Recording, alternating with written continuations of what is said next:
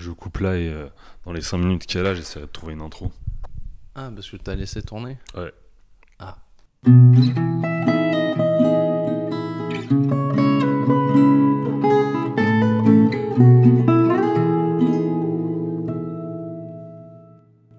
Ok, ok. Bah, ça a repris. Bonjour Elias, Bonjour Antonin. comment vas-tu? Ça va, tranquillou bilou. Quoi de neuf? Ouais, bah, je t'ai dit, je suis fatigué. hein. Ah, c'est vrai, Euh, tu de sors de la salle de sport. Et euh, du coup, ouais, je suis fatigué. Voilà. Putain, mais quelle idée de faire du sport un s- dimanche matin comme ça. Il faut. Il faut. C'est obligatoire. Ah, J'ai rien contre le fait de faire du sport le, le dimanche matin, mais là, putain, tu étais dès 8h, gros. Ouais, mais c'est important. En plus, à 8h du matin, il n'y a personne dans la salle, donc c'est stylé. T'as une salle pour toi, tu fais Ouais. chier les coachs en mode ah putain, c'est ce plus, genre de personne qui se lève tôt. il y a le pass sanitaire. Et du coup, euh, pour le pass sanitaire, les gens, ils, ils le font pas. Enfin, du coup, il n'y a personne à la salle. Encore que plus. ceux qui sont fait vacciner ou qui ont des tests PCR. Donc, euh, c'est Ou plutôt bénéf. antigénique. Ou anti-hygiénique. Et du coup, ça, c'est plutôt bénéf. Donc, je profite. Mm. Et toi, sinon? Euh, bah, on pas grand chose. vas-tu Non, pas grand chose. La... la semaine dernière, je suis allé faire une rando avec euh, Vincent. Toujours les randonnées. Toujours les randonnées. Bah, j'essaye d'en faire une, une fois par mois ou une fois tous les deux mois. hein. Ouais, que tu dises ton âge, sinon on va se dire avec autant de randonnées, il doit avoir 50 piges. Euh, non, vu que bah, si les gens écoutaient le podcast, ils savent qu'on est né euh, à- après Chrono Trigger. Donc, déjà, ça peut donner Ah oui, une fourchette. ok, ouais, effectivement.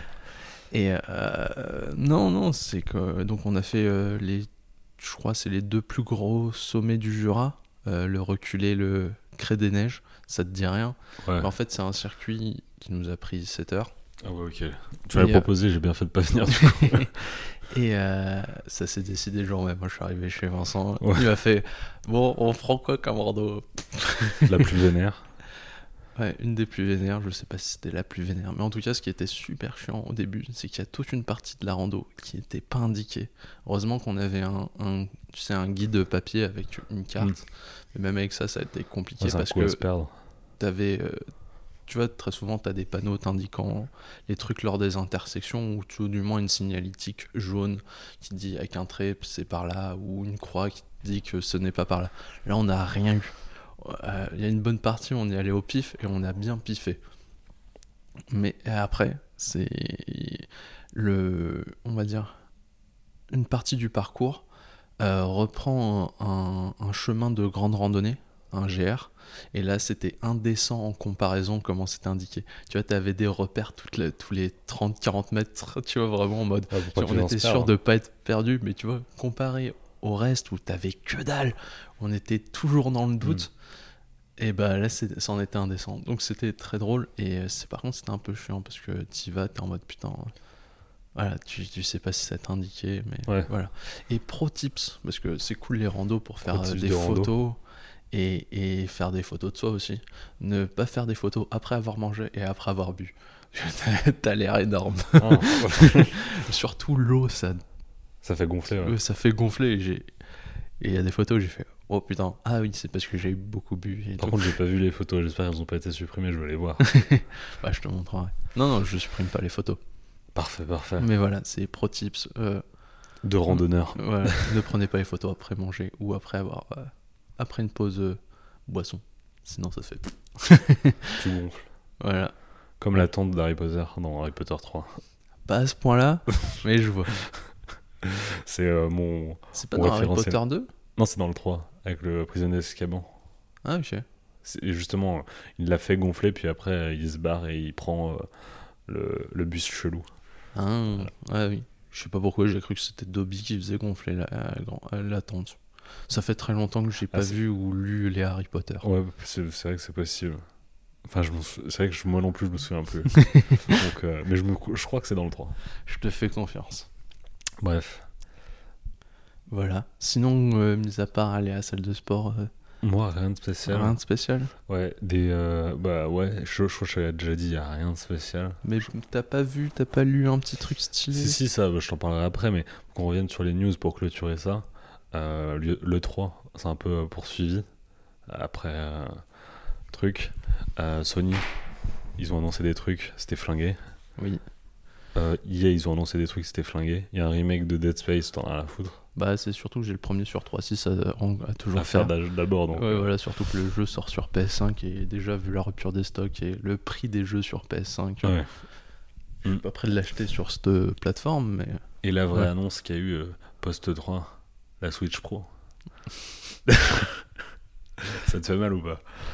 Bah, c'est pas une Switch Pro, c'est une Switch, euh, on va dire améliorée, on va dire avec un- une meilleure résolution. Mais ouais, sinon je connais ouais, la, la Switch Pro, le, le Steam Deck. Ouais, ouais. bah, c'est pas le même prix. Et tu peux pas jouer à Breath of the Wild, donc ça veut dire que c'est pas stylé. Parce que c'est pour ça qu'on prend la Switch en vrai. C'est vrai. Mais ouais, en tout cas, il y a rien de spécial. Ça permet de clôturer euh, Ouais. le, le 3. C'était. Ouais, Il y a euh, deux, trois annonces qui avaient l'air sympa lors de, du, du- de, la, de la conférence Sony, tu vois. Mm. Sifu, ce genre de choses, mais euh, Mm. non, c'était pas oufissime, contrairement à certaines années, quoi. Et ça, c'est les news euh, d'actualité. Sinon, Ouais. il y a eu euh, des trailers de Dune aussi. Enfin, un trailer de Dune. Tu regardes ou pas les trailers de Dune ou- Ah, j'ai regardé le dernier.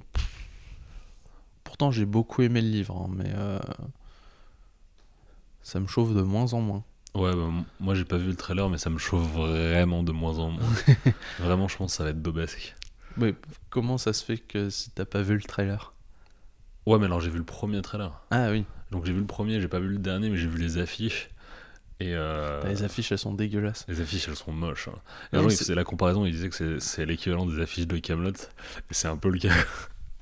Franchement, les persos avec une citation ou leur blase dessus. Mais surtout, c'est leur gros- les- le nom de l'acteur sur la tête du, du perso, tu vois. Genre, c'est moche, ça détruit tout le truc, tu vois. Ouais.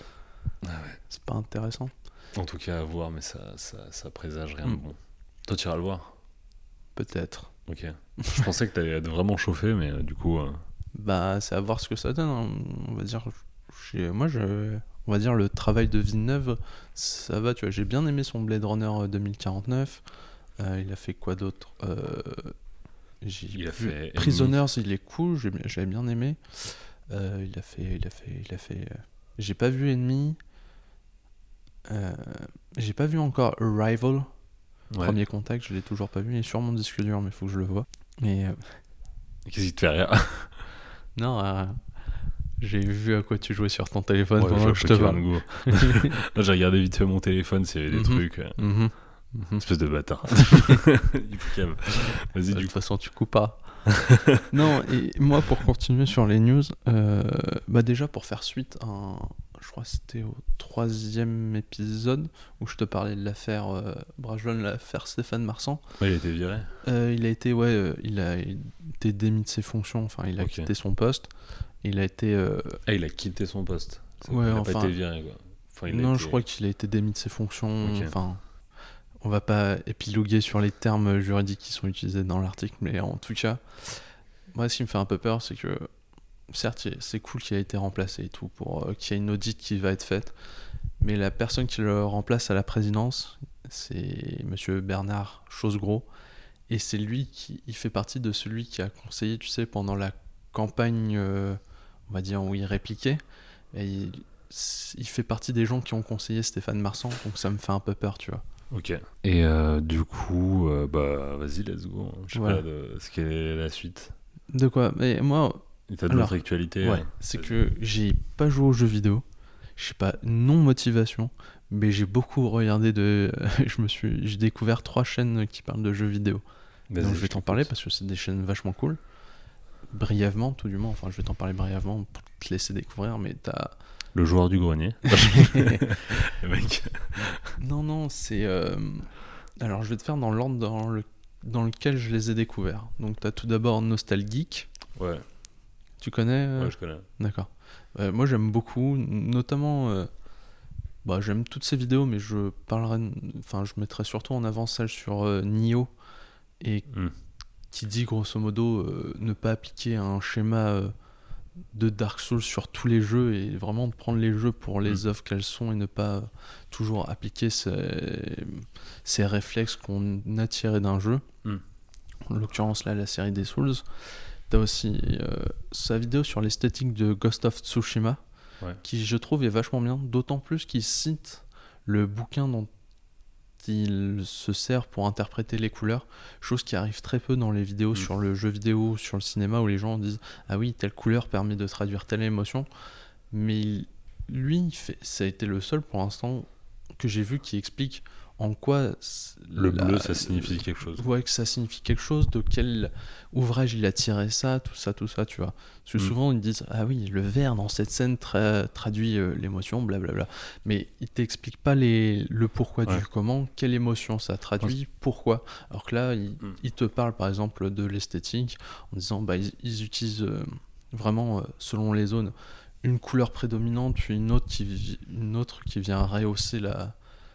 Une autre couleur qui vient rehausser cette couleur prédominante. Enfin, il y a vraiment. Et le contraste de couleurs, qu'est-ce qui permet de nous dire, qu'est-ce qui permet de nous renseigner, c'est vachement intéressant. Euh, la deuxième chaîne dont je vais te parler, c'est toujours Thomas. Ouais, Euh, je connais aussi. Tu connais. C'est le binôme de d'un truc, non? Alors avant, il faisait une chaîne qui s'appelle Le Canapé. Ouais, Voilà. ok. Ouais, Et euh, bah, j'aime je, j'aime je beaucoup. croyais qu'il y avait une autre chaîne, c'est ça? Je croyais qu'il était dans un binôme. euh, Ouais, ouais, c'est bah, c'était un binôme Le. Canapé. Ouais, c'est ça. Ok, Et bah, ouais. euh, donc bah, moi je l'ai découvert récemment euh, sur sa chaîne euh, solo. Hmm. Ce que j'ai bien aimé c'est bah, c'est que déjà il peut la plupart de ses vidéos sont des vidéos ultra courtes sur un sujet. Genre il peut Ouais, faire des vidéos court, de c'est plutôt bien. ouais. ouais voilà, des fois t'en as certaines qui sont plus longues mais c'est très souvent très court, très condensé et, et il permet d'explorer vraiment plusieurs Enfin, vraiment, c'est genre euh, la difficulté dans les jeux d'horreur via Resident Evil 8, Mm. euh, euh, pourquoi Hitman 3, pourquoi il l'a bien aimé.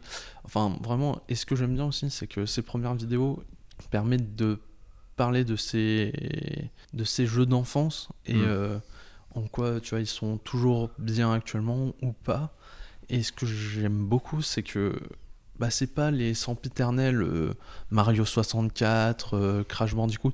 Enfin, tu vois, c'est les jeux un peu, tu vois, dont t'as pas trop entendu parler, mais que t'as peut-être joué. Enfin, tu sais, on n'a pas tous euh, nécessairement joué qu'aux gros Mm. jeux, c'est qui reviennent euh, tout le Ouais. temps. Et ça, j'aime beaucoup parce que ouais, ça montre la multiplicité du, du jeu vidéo, tu vois, genre. Mm. Moi, c'est ce que je reproche notamment au podcast euh, Fin du Game, j'ai déjà parlé, et qui parlait souvent de, de trucs un peu lambda et qui parlaient jamais ils allaient parler de Naruto Ultimate Ninja Storm 2 ou des trucs comme ça, alors que c'est des jeux qui sont vachement bien et qui, sont, qui ont été importants quand même. Mais donc, ouais, je comprends ce que tu veux dire, je, vois très bien de quoi tu parles. Et, par exemple, je, je te conseille aussi, parce que je sais que t'es- Je- t'aimes beaucoup les Dark Souls, c'est sa vu, vidéo euh, sur Dark Souls 2 que je trouve vachement intéressant. Il faudra que je revoie, mais ça fait longtemps que j'ai pas vu, j'ai pas vu toutes ces vidéos. J'ai euh, quasiment tout trucs. regardé. euh. Donc euh, j'ai vraiment j'ai regardé que quelques trucs et ça m'avait pas tant chauffé que ça. Moi, j'aime beaucoup. Et du coup j'étais un peu ouais. Et justement je suis retombé dessus genre la semaine dernière. C'est pour ça que c'est drôle que t'en parles. D'accord. Voilà. Mais vas-y je te laisse continuer. Et par contre, il y a un truc. Ce type, il a une voix. Je veux qu'il me raconte des histoires. hein.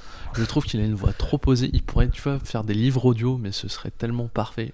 Il a vraiment une pure voix, le type. J'ai plus de souvenirs mais du coup euh, Mais tu vois, il a une voix un peu.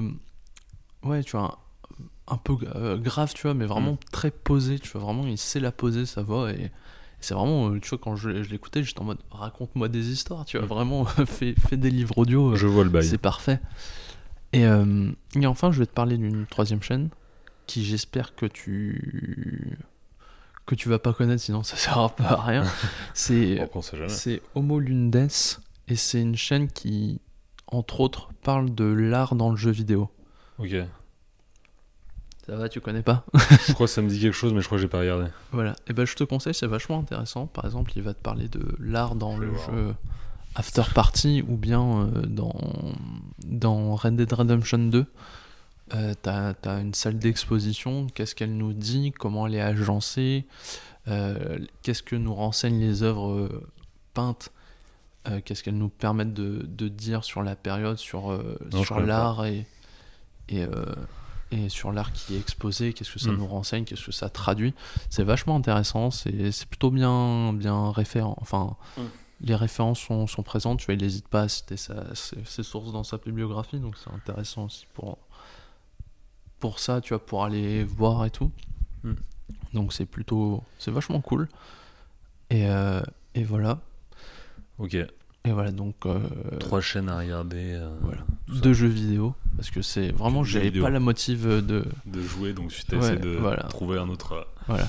Ouais. Et il y a une quatrième chaîne. Oula, Attention. Tu m'as vendu 3 là, donc. Euh, Eh oui, mais c'est une quatrième bonus. aligner les billets pour présenter une.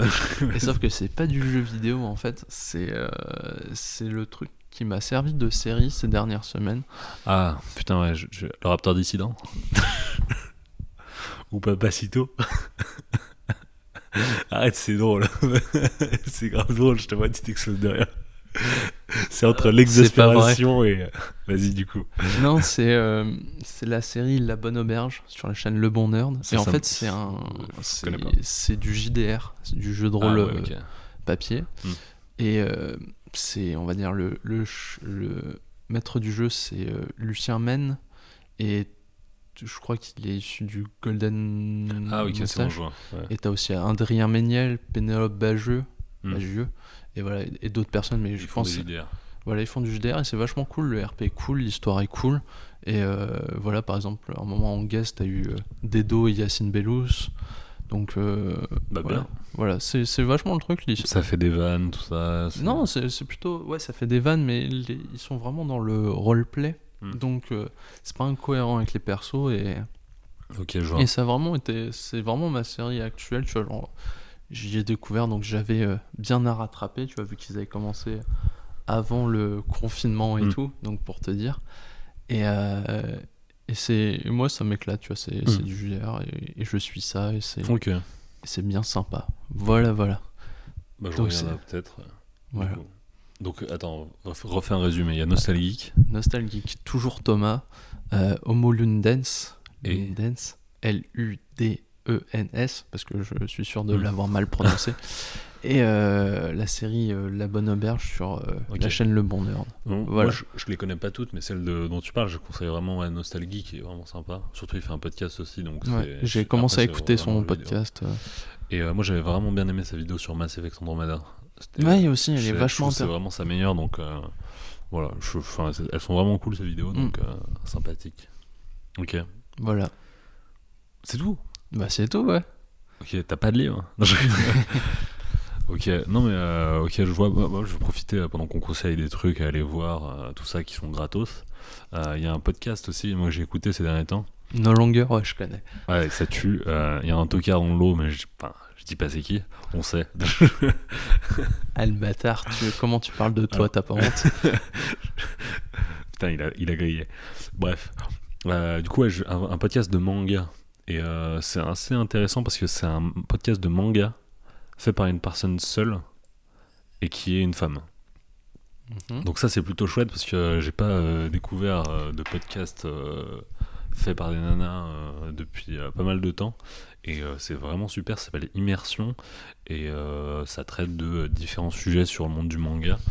Par exemple, je crois que son premier sujet c'était sur la femme dans La Rose de Versailles. Les deux personnages principaux de la Rose de- dans La Rose de Versailles et Innocent Rouge. Et du coup, ça traitait de la place de la femme dans l'époque qui était retranscrite. Arrête-moi si je me trompe, mais la rose de Versailles, c'est Lady Oscar. C'est ça exactement, ouais. Et euh, le deuxième, c'est sur Jiro Taniguchi, euh, et notamment son rapport à la nostalgie. Et euh, le troisième, qui est le dernier, qui est vraiment sympa, vraiment super bien, c'est sur le groupe de l'an 24. Et du coup, le groupe de l'an 24, c'est un, un, un groupe de, de groupe de mangaka féminine, f- féminin qui a fait euh, énormément pour le shoujo. Et donc, euh, c'est très, très, très intéressant. Et euh, enfin, je t'en parle parce que du coup, moi, j'aime bien le manga. Donc, c'est assez intéressant. Et sur Jiro Taniguchi, notamment, enfin, j'ai écouté le premier, je me suis dit, ah, c'est bon, c'est super cool. Et sur Jiro Taniguchi, j'étais assez content de retrouver des trucs que moi-même je me dis et qu'ils sont pas souvent dits dans euh, les médias classiques. Et donc, c'est vraiment chouette. Et euh, sur le travail qui est après fait autour, enfin, c'est un podcast qui est fait tout seul par une nana et qui est euh, assez bien documenté. Et euh, enfin, c'est super bien construit et c'est super chouette. Donc, euh, si à l'occasion euh, il y a possibilité de l'écouter, euh, je sais que c'est un peu con euh, de conseiller un podcast dans un podcast, mais Bah non, pourquoi ça le serait Vraiment, c'est goldé. euh, je valide grave. Euh, surtout, je- enfin, la nana a l'air d'avoir un bon parcours littéraire. je sais pas, enfin moi je n'y connais pas, mais vraiment elle a l'air de vraiment être bien passionnée par euh, tout le truc, je sais pas comment dire, mais enfin elle est, c'est béton quoi, donc euh, je conseille euh, Immersion, voilà.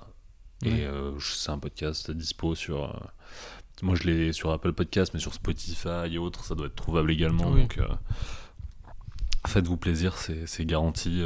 Euh, des épisodes de 20 à 30 minutes. Et... Ah, en plus, c'est court. donc, Ouais, ouais, euh, c'est, court et c'est super bien rythmé, c'est super assez complet et tout. Donc... D'accord, t'as pas le sentiment que malgré la durée, ça. Non, non. Voilà, Après- elle, elle fait le tour du sujet euh, Bah après, dans pas, le temps imparti. c'est pas non plus, euh, c'est pas non plus, euh, enfin gravé dans le marbre. Pas, c'est pas ça le terme, mais c'est pas non plus à être exhaustif. Mm. C'est-à-dire que ça va te présenter des choses et après, ce sera à toi d'é- d'étendre Oui. au-delà et de trouver Non, les trucs. Donc, euh, Des fois, ce qui me frustre sur certains podcasts que j'aime Mm. beaucoup, c'est que, bah, par exemple, le cinéma est mort, Mm. qui dure euh, une heure. Bah, en fait, c'est que j'ai l'impression, tu vois, qu'il pour, c'est que, en fait, vu que c'est un truc de radio et qu'ils sont limités euh, du fait du temps, bah, que des fois, tu vois, tu sens qu'ils veulent ouais. parler de d'autres choses, mais qu'ils n'ont pas le temps. Ouais. C'est pour ça que j'aime bien leur double épisode, tu vois, genre, euh, Mm. qui leur permettent d'aller plus en profondeur et tout. Mm. je comprends. Voilà, moi, des fois, c'est voilà, quand c'est un peu trop court en termes de temps, des fois, ça me frustre sur le de ce fait-là, tu vois. Genre en mode, ah merde. Tu sens que la personne, elle, elle veut dire, mais euh, voilà, Elle est limitée. Mais là, tu vois, si tu me dis, bah, Mm. elle fait le tour, tu vois, c'est bah, comme avec la chaîne Toujours Thomas, en, en, en des 20 fois, en minutes, 5 euh, minutes, il, fait le Mm. tour du, de l'angle par lequel il voulait aborder euh, Ouais. un tel jeu vidéo et c'est voilà, c'est c'est plié. Et là, t'as pas un sentiment de, de manque. Mm. Voilà. Bah, je pense quand même que si tu veux, enfin, elle fait pas le tour, tour, tour vraiment, donc Mm. t'as quand même. euh, ce que je veux dire, c'est que tu, tu vas pas euh, lire un truc de Taniguchi et te dire, bah c'est bon, euh, maintenant je connais tout sur la nostalgie dans ses œuvres. Tu vas quand même découvrir d'autres trucs Oui. dans d'autres œuvres, tout ça, parce que notamment, bah, je sais pas, c'est toujours assez vaste quand même, hein, une, les sujets dont qu'elle aborde, mais enfin, ça a le mérite de vraiment être de 20-30 minutes et d'être assez complet. Un peu l'inverse de nous. Fait euh, 30 minutes, mais c'est complètement euh, bourré de fautes et de trous. Pour toi. Effectivement. Donc voilà, ça c'est un truc que je voulais conseiller. Euh, et le deuxième truc euh, de ces derniers temps, toi t'as plus rien à présenter? Bah, pour l'instant, non. Ok, bah du coup moi je vais me permettre de parler d'un d'un magazine euh, dont je voulais te parler la dernière fois, mais j'avais pas euh, tous les magazines. Donc euh, là je me permets de t'en parler. Ça s'appelle Tempura. C'est un magazine sur le Japon et ça tue. Euh, c'est un magazine qui parle de la société japonaise et euh, de tous ces trucs. Donc euh, c'est assez chouette. Et donc ouais, ça parle de, je sais pas, par exemple les love hotels au Japon, genre de choses. Chaque, je les ai là-bas, hein, c'est pour ça que je regarde là-bas. Mais du coup chaque, chaque numéro ça sur une thématique. Par exemple le cinquième, par, qui est celui par lequel j'ai commencé, ça parle de, du corps au Japon, donc le rapport que les, que les Japonais ont au corps. Et euh, ensuite euh, le quatrième, ça parle par exemple de, des croyances. Et là le sixième et le dernier qui est sorti, c'est sur euh, les les outcasts, je sais pas comment dire, mais les, marginaux. euh, Par exemple, ça va parler d'un sujet sur les personnes qui font du tuning. euh, et euh, donc ouais, c'est super intéressant. Et les intervenants sont vraiment bons. Il y en a un que tu connais, c'est Jack Edelstein qui a fait euh, Tokyo. ah putain, Tokyo Vice. Exactement. Entre donc, autres. Ah, ce livre. il et Faut que je lise la suite. je vais te dire ça euh, vraiment euh, pour euh, donner le niveau de tempora. Euh, Jack Edelstein, il intervient du coup dans quasiment tous les numéros, si je dis pas de bêtises, et c'est l'intervenant le plus faible, je trouve. Donc c'est dire euh, vraiment, la qualité des intervenants. ouais, Pourtant, Dieu seul sait que c'est un pur journaliste. Ouais. Surtout, c'est je- un type qui sait raconter une histoire aussi. Je pense euh, que le truc pour lequel ils l'ont pris, c'est souvent pour euh, qu'ils racontent des histoires, justement. Donc Mm. c'est souvent des trucs de récit. Et euh, il, fait beaucoup de, de présentations, quoi. C'est un peu un des vlogs qu'il fait, mais à l'écrit, sur des sujets, euh, comme par exemple, bah, là, dans le premier, c'est les Love Hotels. euh, il peut... C'est un peu le narrateur limite du, du Ouais. truc. C'est ça, il a un sujet. En fait, il a une petite bulle à lui dans chaque euh, numéro Mm. et il, enfin, il présente le truc. Et euh, du coup, euh, comparé aux autres, qui du coup arrivent avec un sujet sur par exemple l'handicap au Japon et qui t'arrivent avec des données, des trucs comme ça, des stats et tout, c'est. Ouais, c'est plus des chercheurs, les autres. Ouais, c'est ça. Et surtout, comment dire, euh, Jake Adelstein, ça se voit qu'il il se met dedans, il se met dans le sujet. Donc, euh, c'est. Alors que les autres, ils. Enfin, Ils c'est pas- mettent une distance, Ouais, c'est vraiment le distance, sujet. quoi. Donc euh, Jackie je pense, c'est parce que c'est aussi l'intervenant le planche le plus connu euh, de, de Tempura. Mais euh, je, je pense qu'ils l'ont pris pour ça aussi, parce que c'est et c'est plutôt plaisant, quoi. Mais quand je t'ai dit, hein, c'est le plus faible, mais c'est vraiment super bien quand même. Mm. Et euh, donc euh, ouais, c'est vraiment super bien Tempura. Et ça m'a fait comprendre aussi le délire du journalisme. Genre je connaissais pas le journalisme, mais genre vraiment bien. Non, mais, tu sais, je, je vanne, mais sans blague, tu sais, je me suis retrouvé face à des trucs où je me suis dit, tu sais, souvent dans, quand on présente les informations, les trucs comme ça, on dit, ouais, l'information, bah, elle m'a convaincu, un truc comme ça.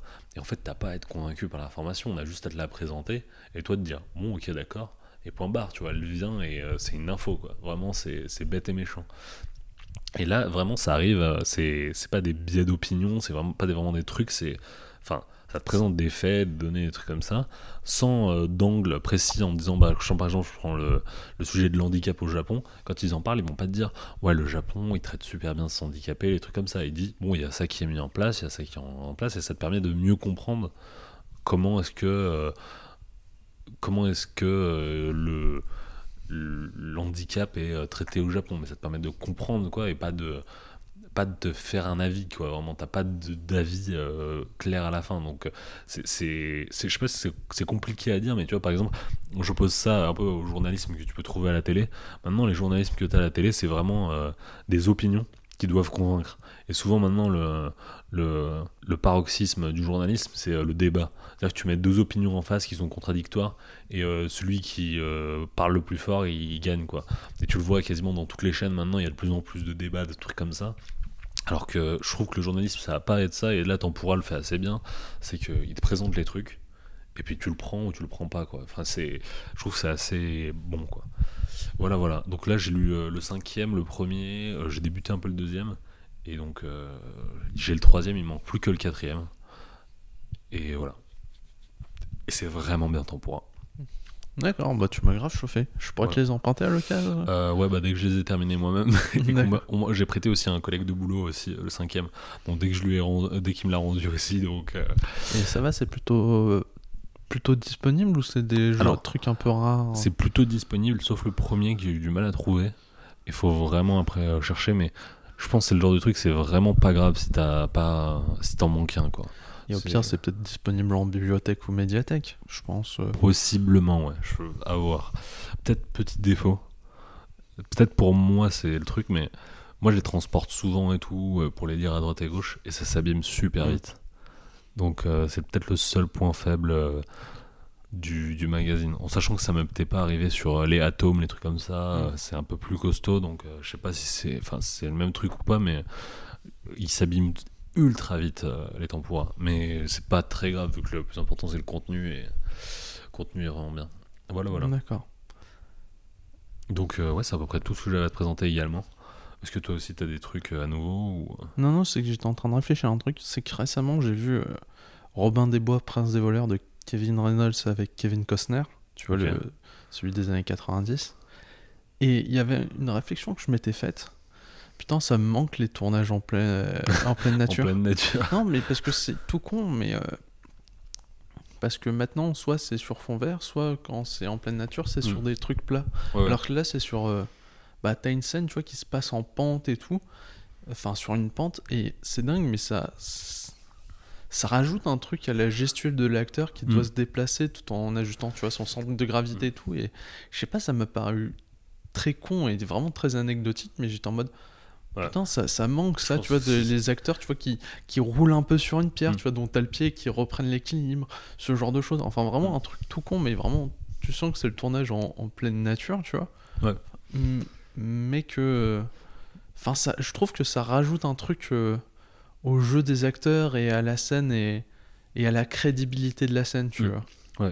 Après, maintenant tout est sur fond vert, donc c'est peut-être pour Oui, ça que ça ça t'a bien choqué, mais euh, ouais, je comprends. C'est quoi qui t'a fait penser à ça euh Non, mais vraiment, ouais, tu vois, c'est qu'à un moment, je crois que t'avais Kevin Costner, tu vois, qui, qui descend une pente et à un moment, tu vois, il se rattrape. casse vite la fait. gueule un Non, peu. non, même pas, tu vois, mais juste, tu vois, il, il- il se rééquilibre. Mm. Et, et à ce moment-là, j'ai fait, ouais, enfin, c'est bizarre, mais tu vois, même quand tu vois, les gens ils disent, ouais, là, on a tourné, euh, on a tourné en nature, c'est vraiment des chemins plats Mm. ou ce genre de truc sans. Enfin, je parle surtout pour les blockbusters. J'imagine que pour les projets un peu plus indépendants, enfin avec moins de Mm. budget, mais c'est pas ça. Mais euh, tu vois, dès que c'est tourné, euh, tu vois, c'est très calibré. Ou même quand tu vois, ils essayent de sur fond vert ou en, en- ou en studio de, de faire des décors, bah, c'est toujours super clean et tout, tu vois, sur le, sur le chemin et tout. Et, et voilà, enfin, c'était juste euh, une petite réflexion Mm. comme ça en mode putain, mais ça manque un peu ce genre de tournage. Je crois qu'il y a eu récemment un film en tournage en plein air qui pourrait te plaire. Ça s'appelle Camelot. toujours, toujours le forceur. Non, Starful là, quand même. Je conseille pas ces choses-là, même à mon pire ennemi. Donc, euh, Eh, je suis ton pire ennemi. non, je dis même à mon pire ennemi. Toi, t'es second. Ah, pire ennemi. Ah.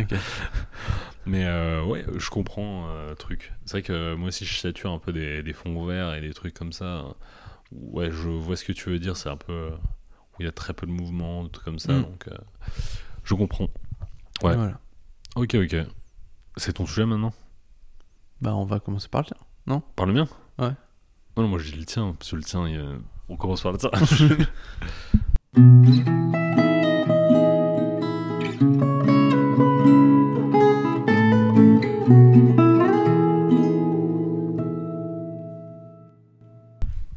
ok, on a repris. Du coup, c'est ton sujet par lequel on commence ou euh, Bah, allez, go. t'as pas l'air. euh, Non, c'est que je sais pas combien de temps il va durer.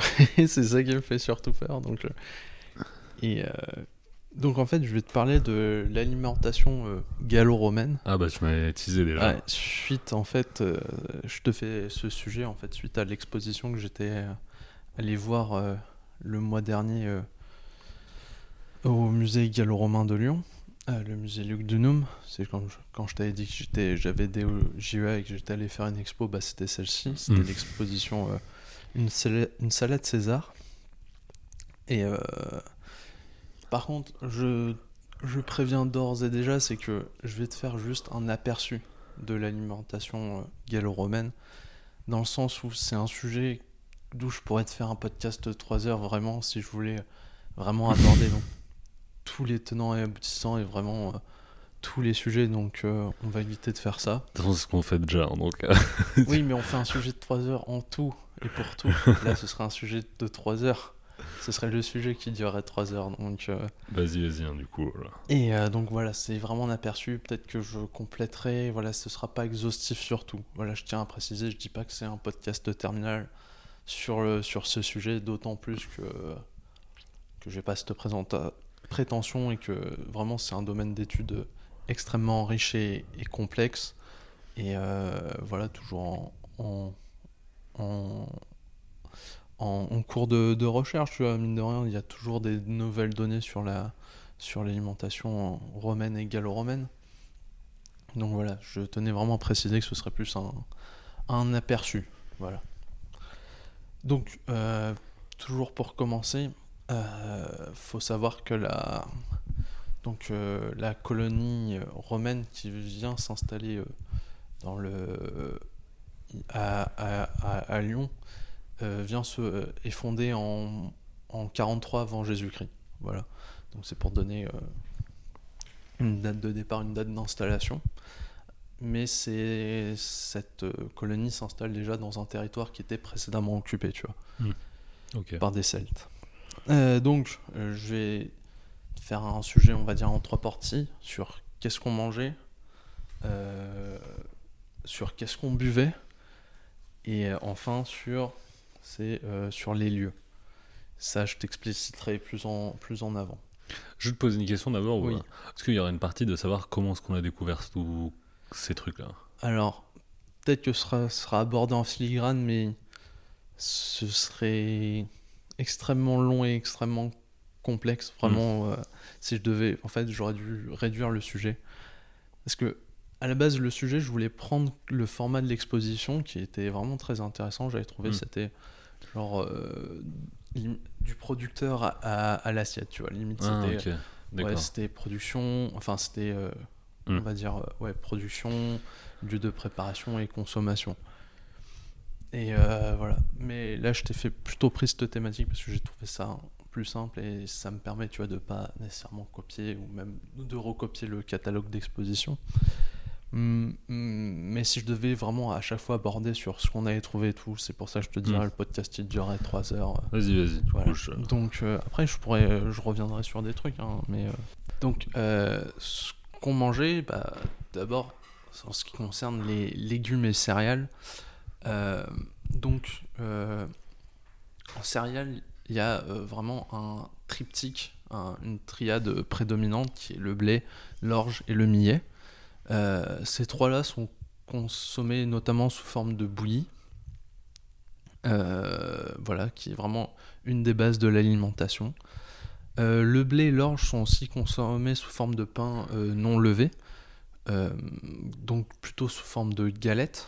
Mm. Voilà, parce que le pain levé, euh, en Italie notamment, euh, apparaîtra très peu répandu, mais il apparaît quand même. Et c'est grâce à un pétrin euh, dit mécanisé qui perdurera du jusqu'au 6e siècle après Jésus-Christ.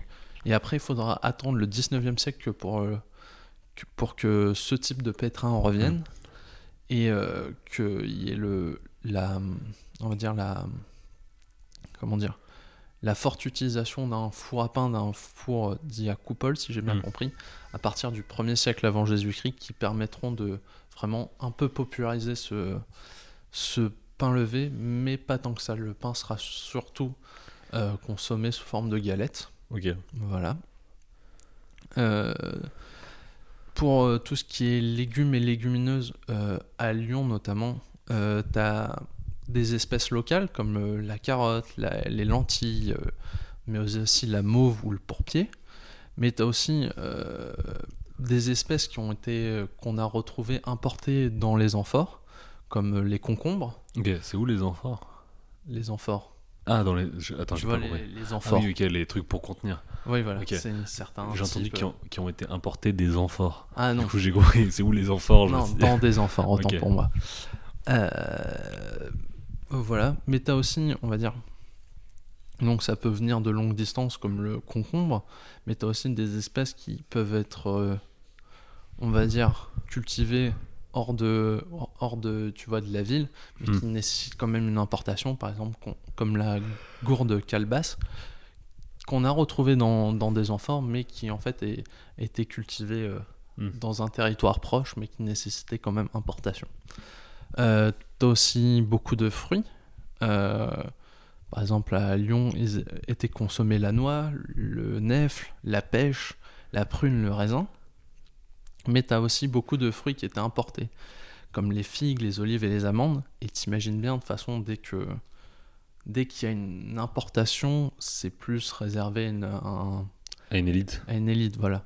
Par exemple, les dates se- seront, seront beaucoup plus consommées par les élites. Mais euh, justement, là, je te parle d'importation, mais il est aussi important de savoir comment étaient euh, conservés justement les aliments. Parce que Mm. s'ils devaient voyager pendant plusieurs, plusieurs semaines ou par, plusieurs mois par bateau, tu vois, ou par chemin terrestre, Mm. bah, fallait bien les conserver si tu voulais pas avoir un, un truc pourri à, à l'arrivée. Donc, tu as déjà le séchage. Mm. Donc, euh, c'est notamment pour les figues, les pommes, les poires. Et pas. not- Ah oui, j'y pense. La conservation, c'est pas aussi que pour les le transport, mais aussi c'est pour le Mm. conserver sur le- les longues périodes, on Ouais, va c'est la dire. euh, conservation en général. oui, quoi. voilà. C'est le système euh, de conservation Tout simplement. Voilà, donc le séchage, lui, se passait à l'air libre, où, mais il pouvait, euh, donc pendant plusieurs semaines, mais euh, si le temps était trop humide, le séchage pouvait être terminé dans un Mm. four. Euh, on pouvait aussi faire, tu vois, avant le séchage, écraser les fruits, Mm. les, les mélanger avec des épices, avec du sésame, tu vois, par exemple, Mm. et après, tu vas en faire des petites, euh, des petites boules, des petits pâtons, et, euh, et y faire sécher là, et tu vois, ça, ça faisait un, un aliment, tu vois, un peu Pâteux. confit, voilà, mais ouais. tu vois, séché. Mais voilà, tu vois, c'est pas juste sécher euh, le l'aliment en soi, parce que de toute façon, déjà, Ouais, c'est pas le pour la conservation, c'est pour la cuisiner déjà. aussi. Euh, Enfin, pas cuisiner, mais donner un peu des arômes, voilà, tu vois, genre, euh, ce genre de choses. Tu pouvais aussi avoir une conservation de ces fruits et légumes euh, dans, imbibés dans un liquide, tu vois, que ça soit du miel, seul ou avec de l'eau, Mm. euh, dans, avec des dans des sirops à base de jus de fruits, mais aussi dans du, de ce qu'on appelle du defrutum, qui est un vin cuit réduit, euh, donc euh, tu sais quand tu le fais cuire, tu le Mm. réduis un petit peu Ouais. par, par chauffage justement. Donc voilà, tu as différents... Voilà, ce seront très souvent les, les fruits par exemple bah, qui seront plus conservés dans le Mm. miel, j'imagine bien. Mais voilà, tu as, beaucoup de, de moyens de conservation, de moyens voilà, pour pouvoir euh, permettre... euh, La conservation. et, euh, Exactement. On consommait aussi euh, beaucoup de viande et poissons. Mm. Euh, donc, tu vois, pour Lyon, pour ce qui conserve la- concerne la viande, comme je t'ai dit, tu vois, il s'était installé dans un pays, tu vois, déjà préalablement, tu vois, occupé. Et c'était un pays qui consommait beaucoup de cochons. J'ai bien dit cochon et pas sanglier. Attention, je, je mets la nuance. et, euh, Ça, c'est pour le- c'était pour les Bretons, Obélix, tout ça. Ouais, voilà. et, Et euh, moi aussi, j'ai bonne documentation. exactement. La BD fran- franco-belge, on connaît. L'archéologue Goscinny. euh. Excuse-moi, je t'ai coupé, vas-y. Non, non, pas du tout. Mais voilà, donc, tu vois, il s'installe dans un pays qui consomme énormément de cochons et les colons romains, justement, vont s'adapter à ce régime. Mm. Eux aussi vont se mettre à, à consommer beaucoup de cochons. Donc, tu vas avoir notamment un triptyque qui sera le cochon, le bœuf et euh, le mouton.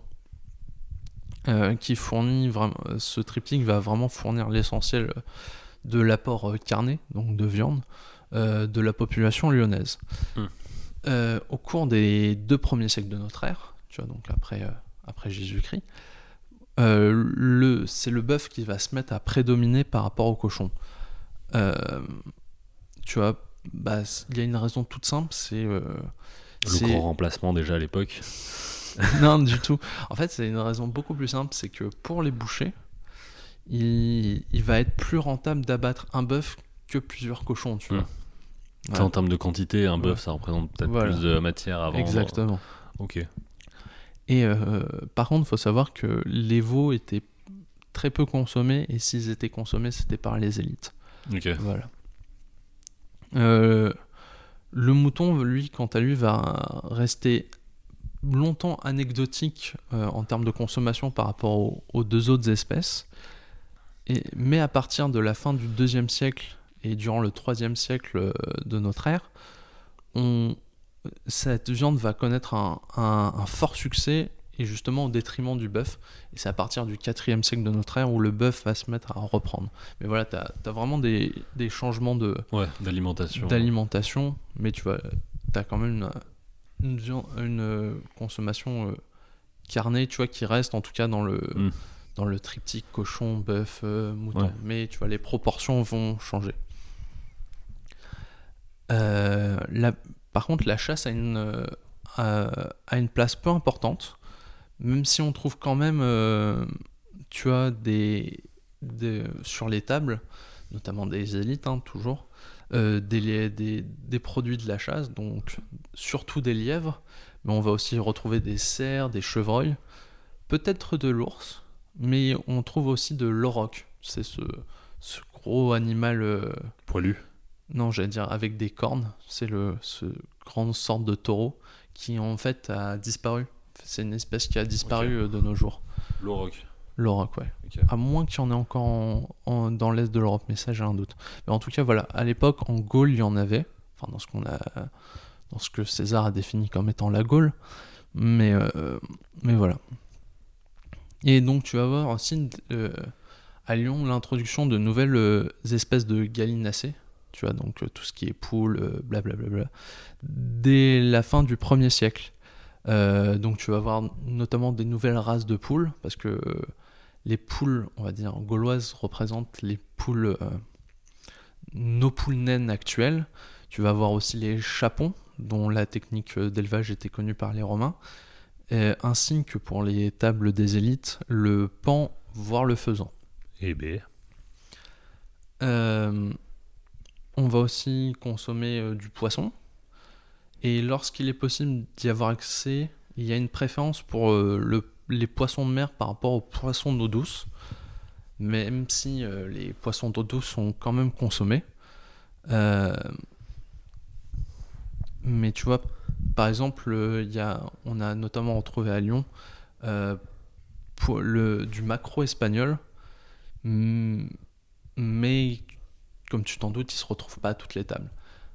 Voilà, c'est vraiment Hmm. dès qu'il y a de l'im- de, de l'import, euh, c'est vraiment ça, ça bah, tu payes euh, cet import, euh, voilà. Mais euh, tu il y a une, comment dire une par exemple, il y a moins d'espèces de poissons qui arrivent à Lyon que par exemple à Nîmes. À. Nîmes, ils sont au bord de la mer. Ouais. Voilà, tu vois, mais par exemple, à Nîmes, tu as 18 espèces de poissons qui ont été retrouvées euh, lors Hmm. des différentes fouilles, ce genre de choses. Et à Lyon, c'est 4-5 espèces de poissons. Hmm. Donc tu vois, ça réduit les, les Ouais. quantités. Le, euh, tu vois, pour conserver ces aliments, euh, viande et poissons, tu as toujours plusieurs moyens. Donc tu as toujours le séchage, qui Mm. va toujours s'y appliquer, avec ou sans fumage. Et quand c'est fumé, ça s'appelle du boucanage. Mm. Et des fois, on peut aussi. euh, Enfin, c'est, tu vois, pour la conservation, mais aussi ça donne un, un certain goût à la viande. Tu as aussi le salaison, donc c'est quand on va saler la viande pour la conserver. Mm. Et, euh, mais tu vas aussi avoir la. Tu vois, par exemple, pour le poisson, la. Excuse-moi. Tu, des cons, on va pouvoir le. On va dire en faire, entre guillemets, des conserves dans des amphores. Et ça, ce sera dans de la saumure, donc de l'eau De du sel, Ouais. et, ou dans du vinaigre. Ok. Voilà. Ou alors, il peut aussi être importé, euh, on va dire, les poissons. Ce, qui Mm. est, un- ce qui est plutôt simple, c'est que tu peux aussi les mettre dans un bac d'eau euh, d'eau douce ou d'eau salée selon Mm. l'espèce et l'importer toujours vivant, tu vois. Ouais. Voilà. Après, il faut savoir que pour accompagner ces divers aliments, il y a beaucoup de, de sauces, notamment de sauces de poisson. Il y a une utilisation vraiment importante, c'est vraiment... euh, euh, c'est quasiment mis dans tous les plats. On- Il y a beaucoup la comparaison avec le ketchup qui est faite. Mm. C'est vraiment, t'en mets vraiment dans tous les plats. et, euh, et en fait, t'as quatre, quatre types de sauces de poisson. La plus connue étant L'algérienne. à l'époque, déjà. La sauce blanche. Et après la sauce Biggie Burger, je crois. C'est ça? Non, pas du tout. La plus connue par les textes et aussi par c'est le garum. En fait, c'est qu'on connaît sa recette plusieurs quoi, euh, le le garum. Ok. Je suis normalement je le prononce assez bien celui-ci.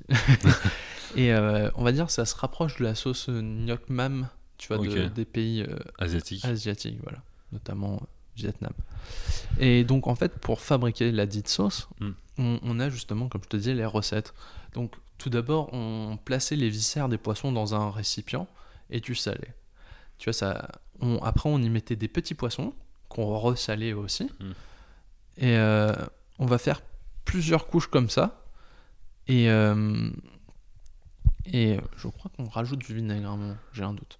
Mais toujours est-il qu'on va faire plusieurs couches, qu'on va laisser macérer au soleil pendant plusieurs mois, dans, un, dans une amphore, justement, Mm. dans un récipient. Et après qu'on va, qu'on va filtrer, tu vois, via une, euh, via une vannerie, tu vois. Donc, euh, c'est pas une vanne, c'est pas une blague. Ouais, ouais. J'anticipe, j'anticipe tes interventions. J'ai un humour, mais il est plus poussé quand même. une vannerie, donc une vannerie, tu sais, c'est tout ce qui est en osier et tout, donc, avec un tressage très, très serré, qui va Mm. servir donc à filtrer, euh, à filtrer le, euh, la préparation. Donc, tu auras le garum qui sera extrait, et après, c'est un autre, euh, on va dire, ce qui restera sera consommé, mais tu vois, ce sera de moindre qualité. Ouais. Donc voilà, pour te faire un panel un peu des, des aliments qui étaient mangés ou, ou et voilà, et comment les accompagner. Je vais te passer sur la façon dont on les préparait et tout. Il n'y a pas d'autre sauce Si, il y, en- il y en a quatre pour, euh, on va dire, les trois autres sauces qui sont connues. Tu as le liquat même, qui en fait euh, est- était sans doute proche du garum, mais de qualité moindre, tu vois. Mm. Euh, il existait aussi la, la muria, qui correspond à la, à la saumure composée de sel et d'eau qui était comprise dans les viscères des poissons. Mm. Et enfin, l'alec, une pâte de poisson qui devait ressembler à, à, à- au pisala de, de la région de Nice, tu vois, actuelle, qui est donc une purée constituée de sardines, d'anchois et de sel. Ok. Voilà, voilà. Ok, c'est pour savoir parce que moi j'aime bien les sauces. euh, Oui, les petits repas, Et voilà, je te parlais euh, de celles qu'on connaît plus, d'autant que tu vois, le, le Mm. garum, on a, la, on a les recettes. Ok. Voilà, par plusieurs auteurs. Mm. Voilà. Oui, par contre, je vais, je vais pas te parler des auteurs. euh, Non, euh, t'inquiète. non, parce que on, on connaît quelques textes et tout, on connaît des, aussi la diététique des Romains, mais je Mm. pense que ça peut, ça, ça peut faire un sujet en soi, euh, voilà, Ouais. sur comment ils mangeaient, comment ils appréhendaient le, le repas, comment ils conseillaient de manger, de Mm. comment se soigner via l'alimentation. Voilà, ça je l'aborderai pas parce que sinon je pouvais te faire un sujet juste sur ça. Euh, maintenant, qu'est-ce qu'on buvait? À ton avis, qu'est-ce qu'on buvait? Parce que je vais pas bosser tout seul euh, sur ce sujet. Vas-y, attends, je, je vais peut-être m'avancer, peut-être je me trompe. De l'eau? Eh oui Je- je- T'es fort. J'ai eu peur. En fait, euh, Et du Fanta. Non, je- le mec qui fait ça. je. Ouais, mais je pense que c'était de l'eau principalement, non? Euh, bah, dans les textes, c'est pas tant mis en avant que ça. En fait, l'eau servait beaucoup à couper le vin, Hmm. car euh, boire le vin pur était en fait un, un Un signe d'ivrognerie, voire Ouais, de barbarie. Tu vois, c'était les barbares De barbares, ouais. qui Toute une buvaient, euh, qui buvaient le vin. Attention, genre, j'entends pas barbare comme on peut l'imaginer dans. Voilà, c'est c'est l'étranger, c'est celui qui parle pas la langue. Tu vois, c'est Ouais. les populations étrangères. Ouais. Je- euh, voilà, c'est pas, c'est pas dans C'est- les c'est JDR de basse euh, qualité. C'est euh, pas vi- les vikings euh, ou. euh, Bah si, pas je- les vikings. C'est pas- oui, c'est les vikings justement, c'est pas les mecs euh, genre avec des casques à cornes et tout, c'est pas l'imagerie euh, classique quoi, c'est Oui. juste euh, l'étranger, le voisin. Oui, voilà. Enfin, celui qui ne parle pas la Ouais. langue euh, concrètement. Par exemple, les Romains étaient des barbares pour les Grecs. Ouais. Voilà. Mais ouais. Donc voilà, il sert beaucoup à ça, à couper le vin. Mm. Mais l'eau aussi euh, est bu comme ça et beaucoup valorisée euh, lorsqu'elle accompagne un repas simple, un repas frugal, tu vois. Mm. Genre, euh, quand tu manges pas beaucoup et que t'accompagnes d'un verre d'eau, c'est parfait. Euh, le vin, quant à lui, parce que c'est quand même une boisson très, on va dire, qui est très renseignée par les textes et notamment, enfin surtout latin et par, et par l'archéologie. Dès le 7e siècle avant Jésus-Christ, euh, on- bah, justement par l'archéologie, on sait qu'il y avait une importation en, en Gaule euh, par les Grecs et les Étrusques de vin pour les, les élites euh, celtes. Hmm. Euh, ce sont des, imp- des importations importantes, car les Gaulois, tu vois, enfin, je mets des guillemets à Gaulois, aimaient beaucoup cette boisson, comme le décrit notamment Diodore de Sicile.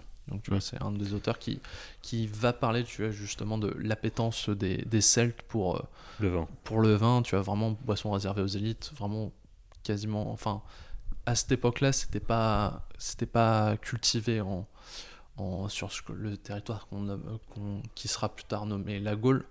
Mais euh, voilà, tu vois, t'avais pas une production de vin, donc ils le faisaient. C'était vraiment une Hmm. boisson qui plaisait beaucoup aux élites. Mm.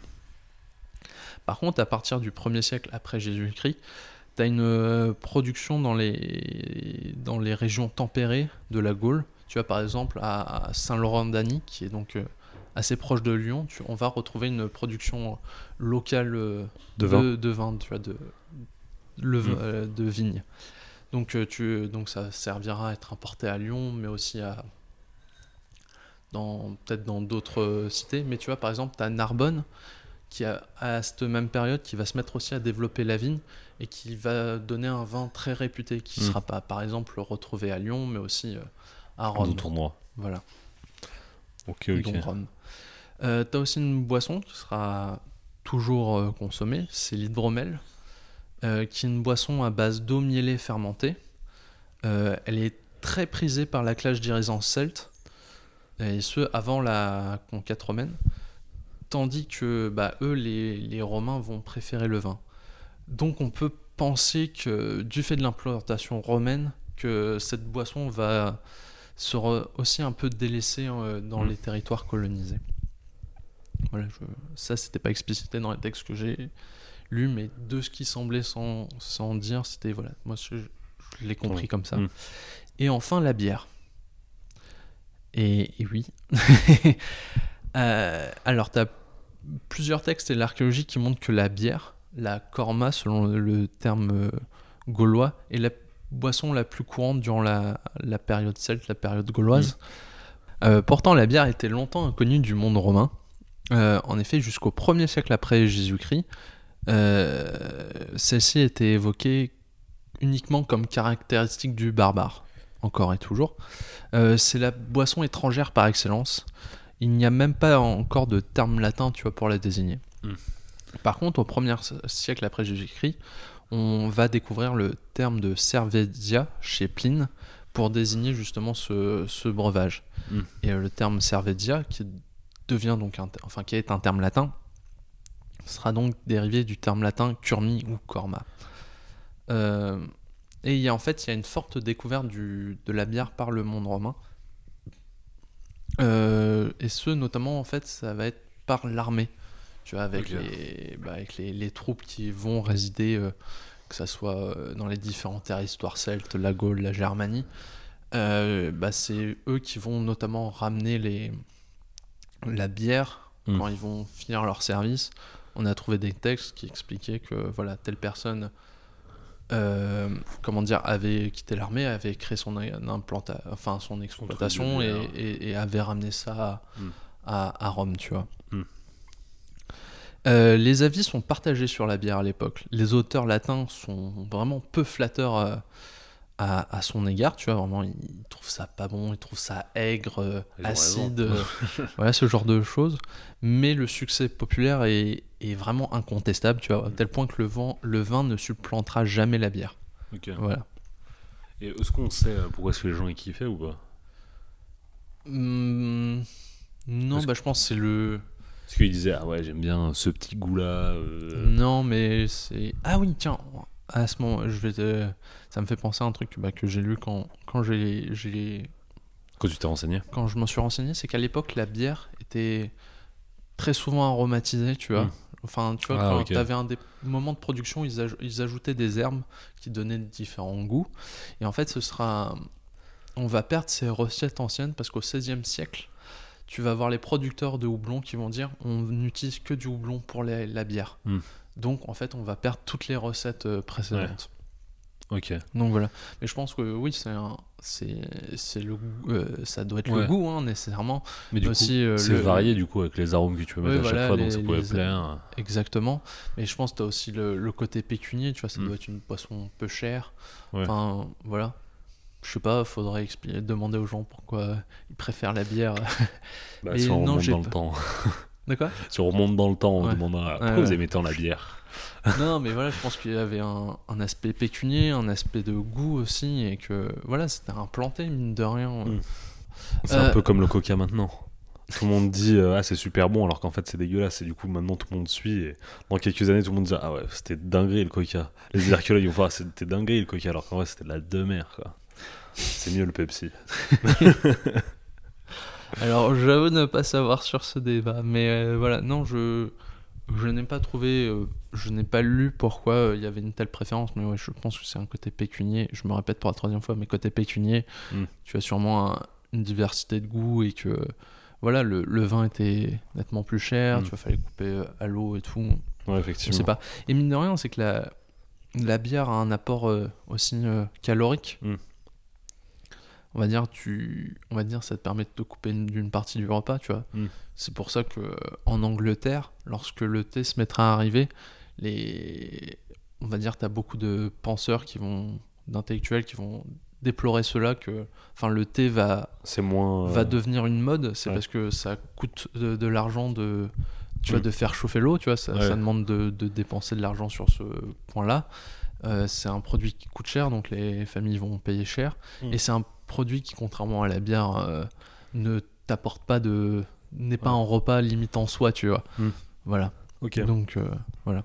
Je pense qu'il doit y avoir plusieurs. euh, plusieurs choses, mais de toute façon, peut-être qu'un jour je te ferai un sujet spécialement sur la bière à travers les âges, on va dire. Mhm. et non, mais c'est super intéressant de voir la consommation qui évolue et tout. ok je vois Voilà. Et enfin, ma troisième partie, ça va être les, les lieux. Euh, les lieux de. une question sur les boissons Oui. en termes de boissons ils buvaient que des trucs alcoolisés euh, quasiment ou euh, parce que du coup tu as présenté la bière l'hydromel le vin est-ce que c'est des trucs alcoolisés mais est-ce qu'ils se faisaient je sais pas des, des petits euh, des petites infusions des trucs comme ça Je ne sais pas. Ok. C'est vrai que je ne sais pas. Probablement, tu vois, pour. Non, mais ce que je veux dire, probablement pour plus tout ce qui est soigné. Ouais. Ça, je, tu vois, je vais pas t'aborder la diététique, ça ce sera pour, sûrement pour une prochaine fois. Mais en fait, tu avais tout un truc sur oui, alors utiliser telle plante dans Mm. tel cas, le vin, buvez-le, enfin, pouvait avoir des valeurs, euh, des vertus curatives, tu Mm. vois. Genre dans telle circonstance, buvez du vin. Et du Voilà. coup, ils buvaient à chaque repas ou pas? C'est-à-dire, euh, Euh, probablement, tu vois, Ok. genre euh, couper l'eau. ils se foutaient une race tous les jours. Non, parce que tu- les mecs, ils étaient torchax un peu naturellement, ils avaient Non, toujours non, des grammes je- dans le sang, quoi. Je pense pas, parce que tu vois, comme je te dis, tu vois, si tu fais un repas frugal, tu vois, c'est, c'est encouragé, tu vois, de le faire avec, euh, euh, avec de l'eau ou, ou mine de rien, tu vois. euh, Hmm. Bah, quand t'es une population, on va dire, euh, peu coûtant, enfin, peu, peu aisée, bah, tu, tu vas pas te, non, tu vas pas boire à tous les repas, Ouais. tu vois. Mais euh, voilà, ça, c'est les principales boissons, tu vois, c'est comme si. euh, Hmm. Je vais éviter de faire une comparaison hasardeuse avec notre époque. Ouais, Mais Vas-y, hein, façon, je suis là pour ça aussi, donc. euh, oui, t'es là pour ça. Mais si tu veux faire une comparaison moi, je suis hasardeuse. étudiant en archéologie. tu vois, si un jour il y a un employeur qui se pointe et qui dit Ah, t'as dit telle connerie ici, ici, ici. euh. T'as dit que le Pepsi c'était meilleur que le Coca. non, ça c'est toi, je ferais. Non, c'est pas moi, monsieur. Non, mais euh, ouais, ok. Donc là, tu vas me parler des lieux. Ouais, voilà, des lieux. Parce que j'ai vu, vu un truc récemment sur ça. Genre, je sais pas si c'est en introduction, je peux te le dire ou pas. Et tu vas me dire, bah non, il a suivi de la merde. J'ai vu qu'il y avait genre des sortes de fast-food euh, à l'époque. Oui. Ok, ok. Voilà. C'était trop. Vas-y, du coup. Voilà. je- Donc en fait, je vais te parler des lieux de consommation et de Mm. préparation. Alors pour les classes, on va dire dites populaires, euh, donc les citadins les moins aisés, les voyageurs, voilà, vont être contraints de prendre leur repas dans ce qu'on appelle une kaopona, ce qu'on pourrait euh, traduire par euh, une auberge, tu vois. Mm. Mais le, le terme kaopona est très favorisé dans la littérature euh, scientifique parce que c'est un terme, on va dire, assez neutre. Tu vois, une auberge, Mm. tu as quand même le repas plus le logis. Enfin, tu vois, Mm. c'est. Par contre, comme je te vais te l'expliquer plus tard, c'est que la kaopona peut avoir différents aspects. Mais Mm. ça, voilà. Donc, c'est un lieu qui se caractérise par un comptoir maçonné auquel euh, on- il peut s'ajouter des grandes jarres incrustées dans le comptoir qui sont appelées les dolias. Euh, des, euh, des tables de cuisson, donc tu vois, tu pour euh, justement cuisiner, des fourneaux et euh, différents éléments de stockage. Généralement, on va consommer appuyé au comptoir, donc on va manger sur le pouce, donc d'où le, cette, cette métaphore avec les fast-foods actuels. Mm. Euh, mais certaines de ces kaoponae euh, peuvent être assez grandes pour accueillir une salle euh, attenante où on, où pouvaient se tenir des pseudo-banquets, tu vois, grâce à des lits maçonnés, mais où tu vois, on mettait une petite, euh, un petit, une petite, euh, je vais pas dire couverture, enfin je vais dire couverture, mais c'est un pas petit le, duvet, quoi. voilà, un petit, un petit truc pour recouvrir, histoire Mm. que tu sois pas sur la, la pierre nue. Euh, euh, D'autres caponais pouvaient tu vois, être simplement de simples épiceries où l'on stockait les denrées solides dans les, dans, justement dans les jarres, dans les dolias, euh, tandis que d'autres pouvaient être de simples endroits où on consommait des boissons. Tu as vin coupé à l'eau directement, tu vois, tu Mm. pouvais boire sur place, ou bien tu pouvais t'approvisionner euh, pour euh, chez toi, tu vois, genre tu venais, on te Mm. remplissait ta, ta cruche, ce genre de choses. Donc ces caponais pouvaient aussi être des lieux de prostitution, dont le propriétaire, le caopo, en, en- en serait le proxénète. Tu vois, genre c'était vraiment un des lieux euh, de Mm. prostitution. Bah t'as un texte euh, qui dit voilà euh, pour le qui un texte un peu satirique qui dit alors là pour euh, le repas c'est temps, pour la, la chambre c'est temps, pour la fille c'est temps, pour la, la mule c'est temps, pour le foin de la mule c'est c'est temps. Ah là là, la mule elle va finir par me ruiner, tu vois. voilà. C'est des bâtards. Donc, euh, tu vois, donc on consomme souvent au- dans ces caponae.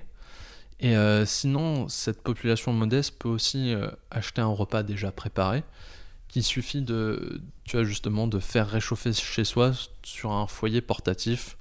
Et ce foyer portatif peut être au- aussi bien métallique ou en terre cuite. Mm. Euh, et ces foyers sont attestés archéologiquement euh, à Pompéi, mais aussi euh, depuis assez récemment à Luc Dunum. Donc c'est parfait, ça re- reboucle avec notre sujet. Mais donc voilà, c'est on, quand on est peu riche, en fait, c'est qu'on on mange très peu chez soi ou voilà, on fait, on prend des repas déjà préparés parce qu'en fait, il y, a- il y a une, il y a un problème, c'est que ouais, on va dire là, ils ont, il y a, il y a une absence de cuisine.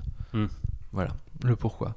Et en fait, comme je vais te, le démontrer, on va dire avec les classes dites aisées, les lieux des classes aisées, euh, tu as d'abord la cuisine, qui va être le lieu de préparation.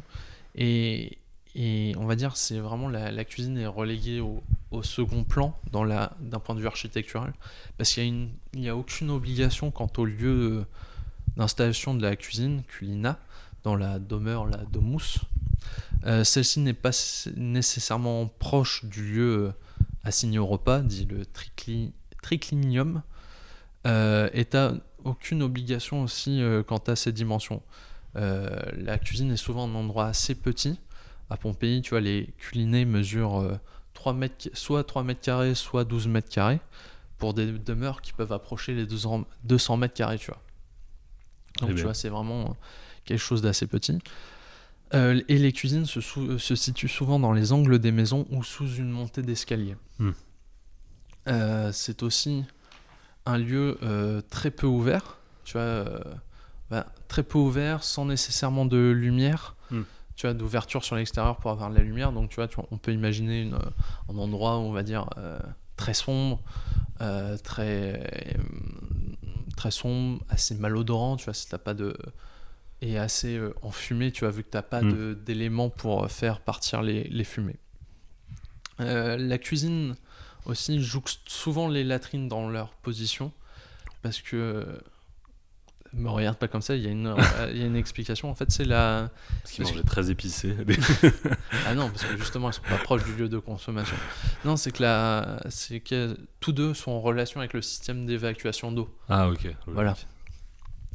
Et par exemple, euh, et enfin, tu as aussi un, par contre un truc très important euh, que j'ai très peu, que je vais très peu aborder dans ce sujet, mais c'est les, c'est on va dire le tout ce qui est religieux, parce que Mm. c'était euh, vraiment une société où le religieux était très important.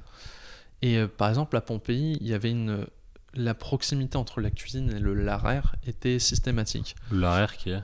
Et j'allais y venir, Ah, ok. justement, ça va être ma, ma phrase suivante. Le Laraire, en fait, est un hôtel, une niche euh, dédiée au lard, au lares. Donc, c'est les divinités du foyer de la maison. Tout du moins, les Hmm. divinités du lieu. Ok. Ouais. Donc, voilà. Et tu as aussi. euh, donc, après t'avoir la présenté le. Tu as la cuisine, comme, donc comme tu le vois, tu as même dans les demeures, demeures riches, c'est un lieu très petit, tu vois, genre euh, vraiment repoussé, Mm. tu vois, genre euh, dans un coin.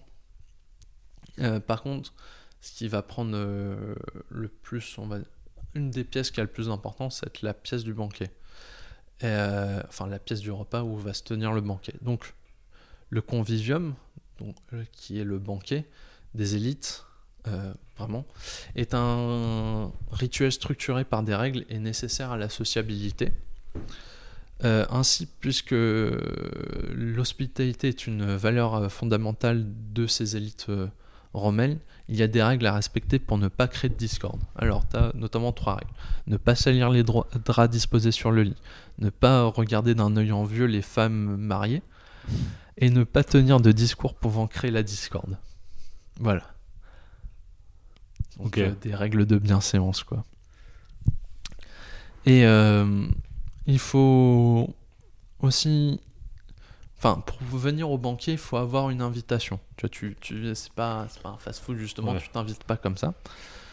Euh, les termes, tu vois, romains, où tu venais te délaisser, tu vois, genre euh, te faire masser, te venir euh, patauger dans l'eau, on va dire, euh, sont, sont justement un lieu propice pour être invité, car c'est un- aussi un lieu de sociabilité. Euh, et, et on va dire des, des auteurs vont justement se moquer des individus qui, je vais le dire vulgairement, mais qui squattent les bains et les- autres lieux publics justement pour se faire inviter. Parce que se retrouver seul euh, à dîner, c'est risquer de sem- sembler avoir peu d'influence dans la société et de ne pas avoir de relations, tu vois, genre de relations sociales. Donc tu vois, tu comprends pourquoi il y a des gens qui squattent et, Mm. et voilà. Et euh, t'as plus, après, tu as tout un. On va dire, tu Une fois que tu es invité, que tu t'arrives, avant de t'allonger sur les lits, il y a plusieurs choses à faire. Il faut d'abord se laver les mains, histoire de, de- qu'il n'y ait pas de souillure lorsque tu vas man- manger le repas. Tu vois, c'est vraiment. Enfin, souillure au sens général. Ouais, Euh, on peut te prêter une toge, une toge euh, pour éviter que tu salisses la tienne, parce qu'en fait c'est un repas pris avec les doigts. Et enfin, et ça on n'en parle pas très souvent, mais euh, t'as as la mappa qui est une grande serviette. Tu as une grande serviette de table sur laquelle tu pourras t'essuyer les doigts justement.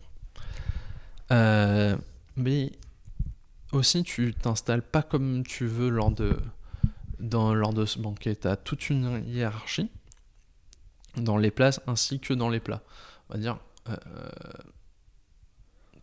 je vais éviter de m'attarder sur la hiérarchie parce que, grosso modo, à droite, ce seront les personnes les plus, les plus influentes et à gauche, ce seront les personnes de son rang. Mais ce qui était vraiment intéressant, c'est que tu te rends compte que même dans les plats, tu vois, t'as pas tout le monde qui mange la même chose. Hmm. Suivant que tu es une personne euh, importante, bah, tu auras les, les plats assez riches, mais tu vois, on va dire, pendant que d'autres vont. Certains vont manger Mm. des huîtres, d'autres vont manger de, des, des, des, des, des crustacés, on va dire, un peu plus bas de gamme. Ce genre de choses, tu vois, t'as vraiment. Tu vois, quand certains auront des grands crus à boire, t'auras pas nécessairement le même cru de vin.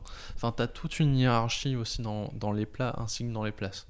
Tu vois, c'est pas tout le monde est logé à la même enseigne. Parce que euh, lors de ces banquets, tu peux. euh, c'est encore un banquet des élites, hein, je, je tiens à le rappeler. C'est, euh, tu vas à la fois retrouver des, des, des, comment dire, des gens qui vont te, on va dire des magistrats, des gens importants de la ci- de, de, de De la la société. ouais, de la société, de la cité, euh, qui vont venir euh, manger euh, chez toi, mais aussi c'est des, des, des clients. Mais donc, tu vois, genre, qui seront dépendants du, du propriétaire, on va dire, du lieu. Qui sont dépendants, voilà, du propriétaire du lieu. Enfin, t'as tout, tout un système de, de pouvoir et, et, et de. Et, et qui, est, qui a lieu lors de ce moment-là. Euh, et aussi, le banquet est aussi un, moment pour rappeler la brièveté de la vie, euh, dans le sens où on va, distribuer euh, des, petits squelettes articulés aux invités, qui, s'appellent des memento mori. Tu vas avoir aussi des squelettes sur le gobelet, euh, sur les gobelets, et de nombreux déchets vont jon- joncher la pièce, justement, le triclinium, qui seront donc des offrandes faites aux morts. Et ces, euh, ces, ces déchets ne seront enlevés qu'à la fin du banquet. Mm. Donc voilà, c'est vraiment voilà, à la fois, tu vois, un- une offrande faite aux morts, mais aussi pour rappeler que bah voilà, il y a une certaine brièveté dans la vie. euh, Voilà. Et euh, à la fin du banquet, euh, la fin du banquet doit avoir lieu avant la fin de la nuit. Enfin, avant, le, avant la tombée de la nuit. Voilà, avant la tombée de la nuit plutôt. Parce que pour Rome, les rues ne sont pas sûres. Et aussi, il y a des. C'est pour aussi des raisons morales et de bienséance, tu vois. Ouais, ils faut- disent les gens qui se terminent trop tard, c'est que un- ils font des trucs chelous. ça Je sais pas, tu vois, c'est pas plus explicité que ça, mais je pense que voilà, c'est juste, faut être parti. voilà. Ça se fait hop. Voilà, ça se fait app comme tu dis. Et tu peux aussi euh, faire des sortes de doggy bag. Tu vas emporter les res- des restes de repas dans la mappa, donc dans la grande serviette, mais pas. Mais encore, tu vois, des fois, des auteurs se moquent justement des gens qui mettent des quantités excessives de, de, de, repas dans la, la serviette et qui, des fois, même vont les revendre le lendemain.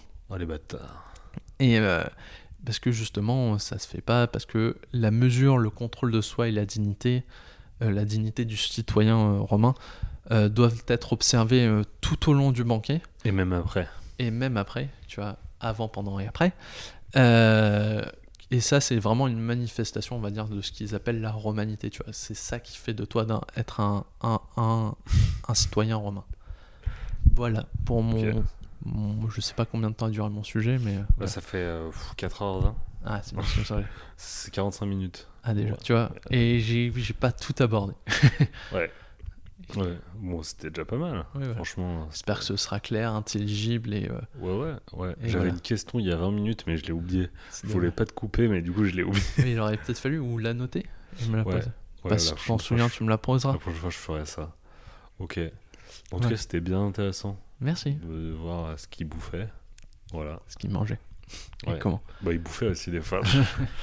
non, mais ouais, je... c'est c'est sympathique. Ok. Voilà, voilà. Petit son. Yes, petit son.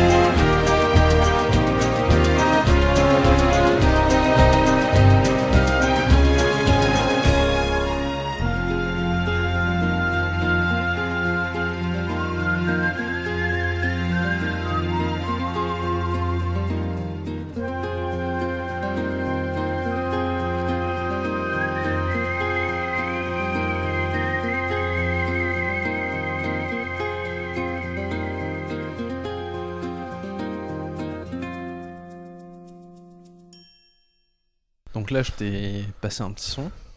Wild Arms, j'ai vu. Ouais, du l'introduction du jeu Wild Arms et que que j'aime beaucoup. J'ai jamais- j'ai pas encore fait le jeu. C'est un shooter, non? Non, c'est un RPG. Ok. Ok. Voilà, un RPG qui était sorti sur euh, je sais plus quelle console.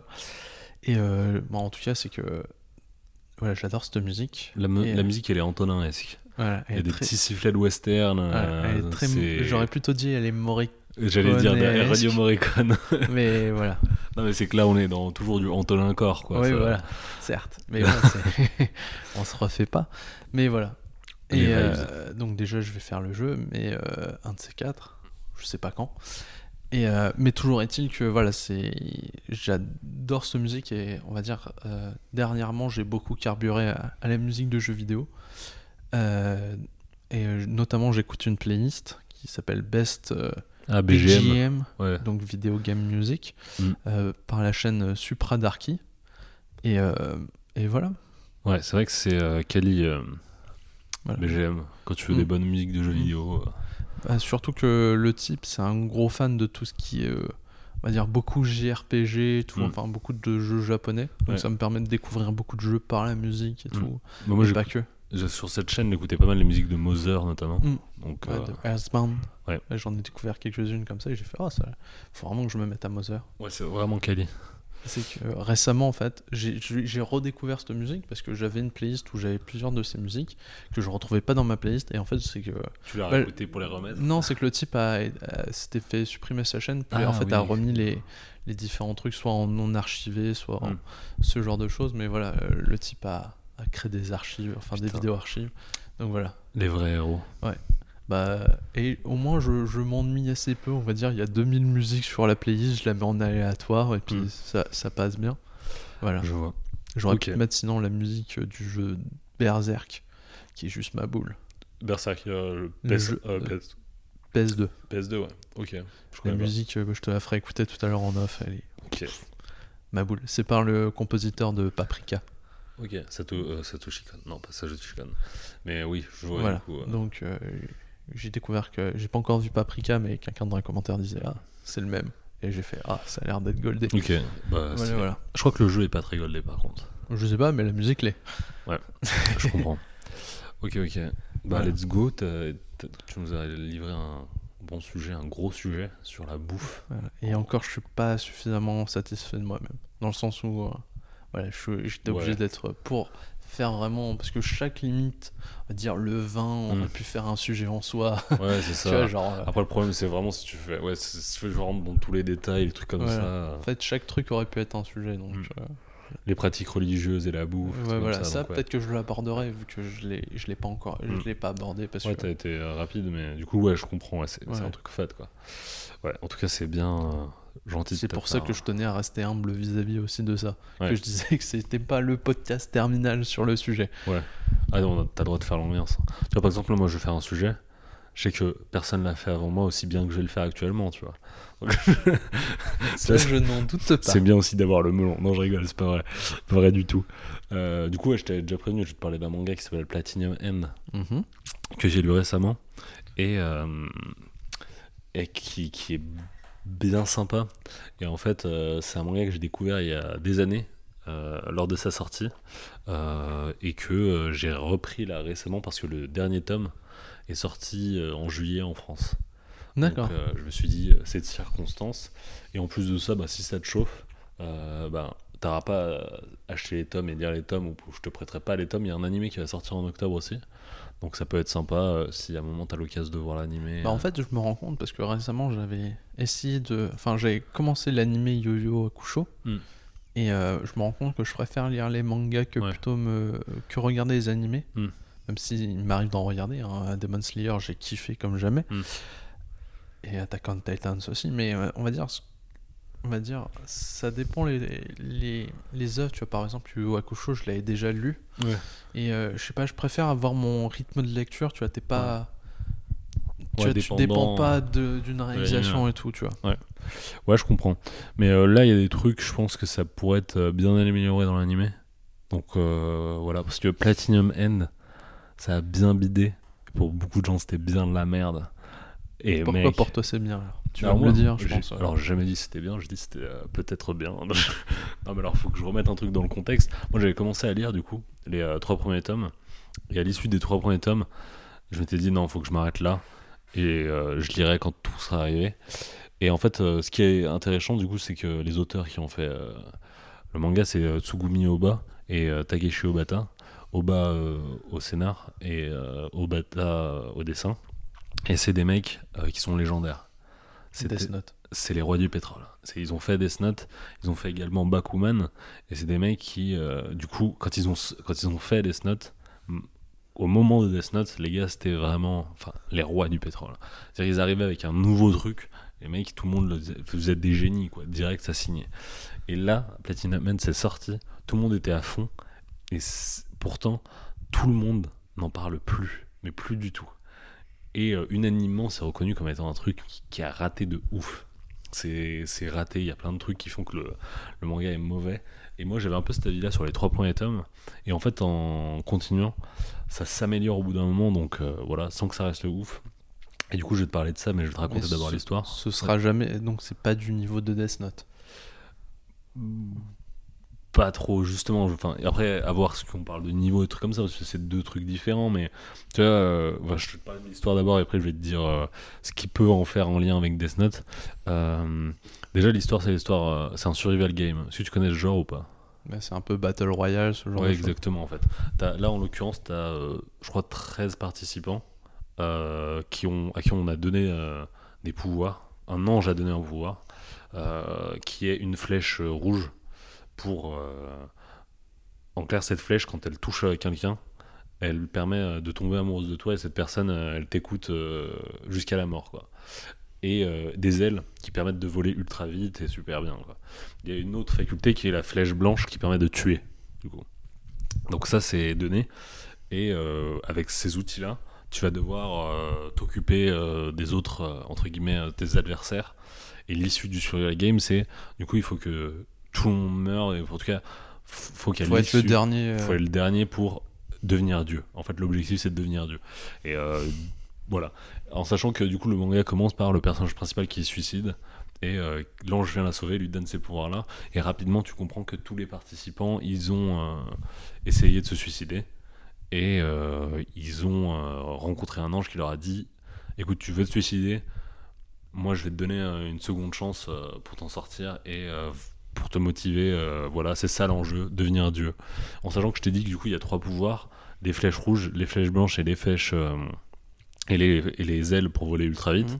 Mais euh, ça dépend des anges. C'est-à-dire que des fois, soit t'as la flèche blanche, euh, des fois, soit t'as la flèche rouge, soit t'as la euh, les ailes, euh, des fois t'as les deux. C'est un peu en, fait, en fonction du rang du, de l'ange. Bref, ça, c'est des détails. Mais c'est un problème du truc, c'est que des fois ils rajoutent de la complexité pour rien. Donc euh, bref, c'est un peu, tu vois déjà là c'est un peu brouillant, c'est un peu chiant. Et c'est- putain, essaye trop d'être intelligent dès le début alors que ça n'avait pas spécialement à faire des tactiques ultra chiantes. Donc euh, vraiment, si on doit reconnaître un truc sur le scénar, si on doit le résumer, c'est c'est un survival game où les, des gens ont des pouvoirs et ils doivent euh, se combattre. Voilà, dans l'esprit pour, pour réussir à devenir Dieu.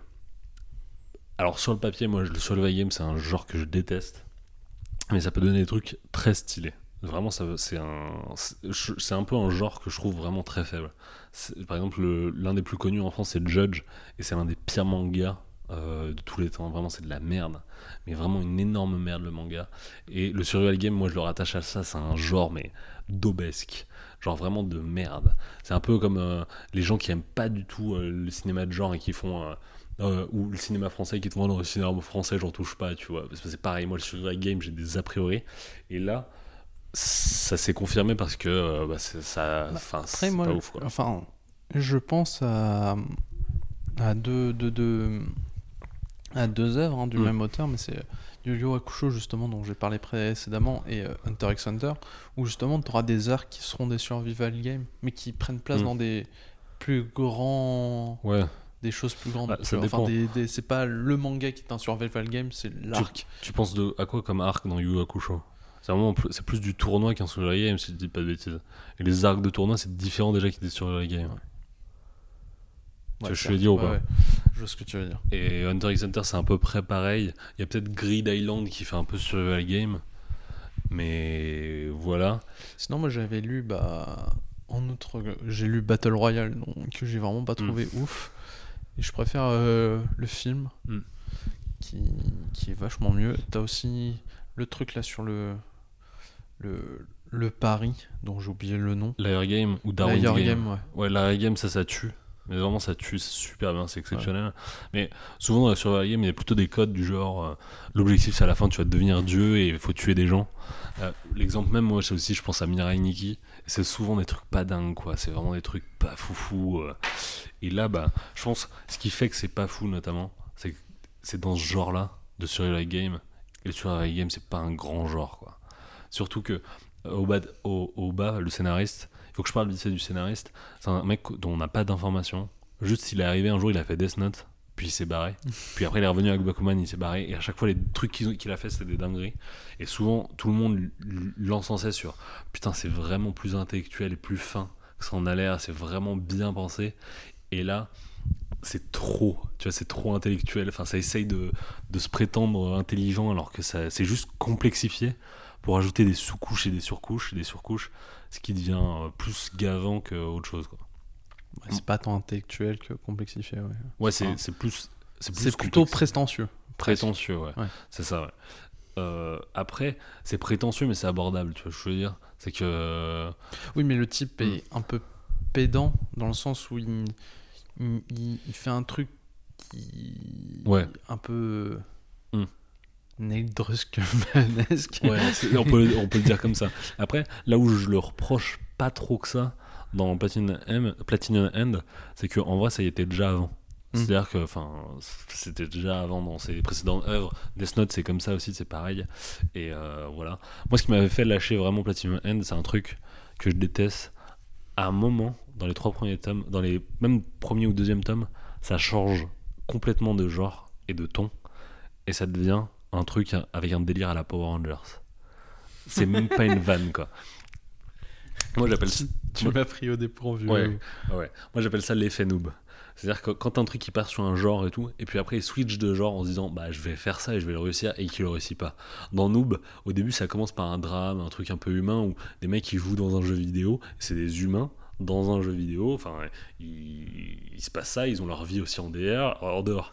puis après, le mec, à un moment, il a fait un switch, le mec qui a fait Noob, il s'est dit Attends, mais je vais, moi, je fais de la fantaisie en vrai.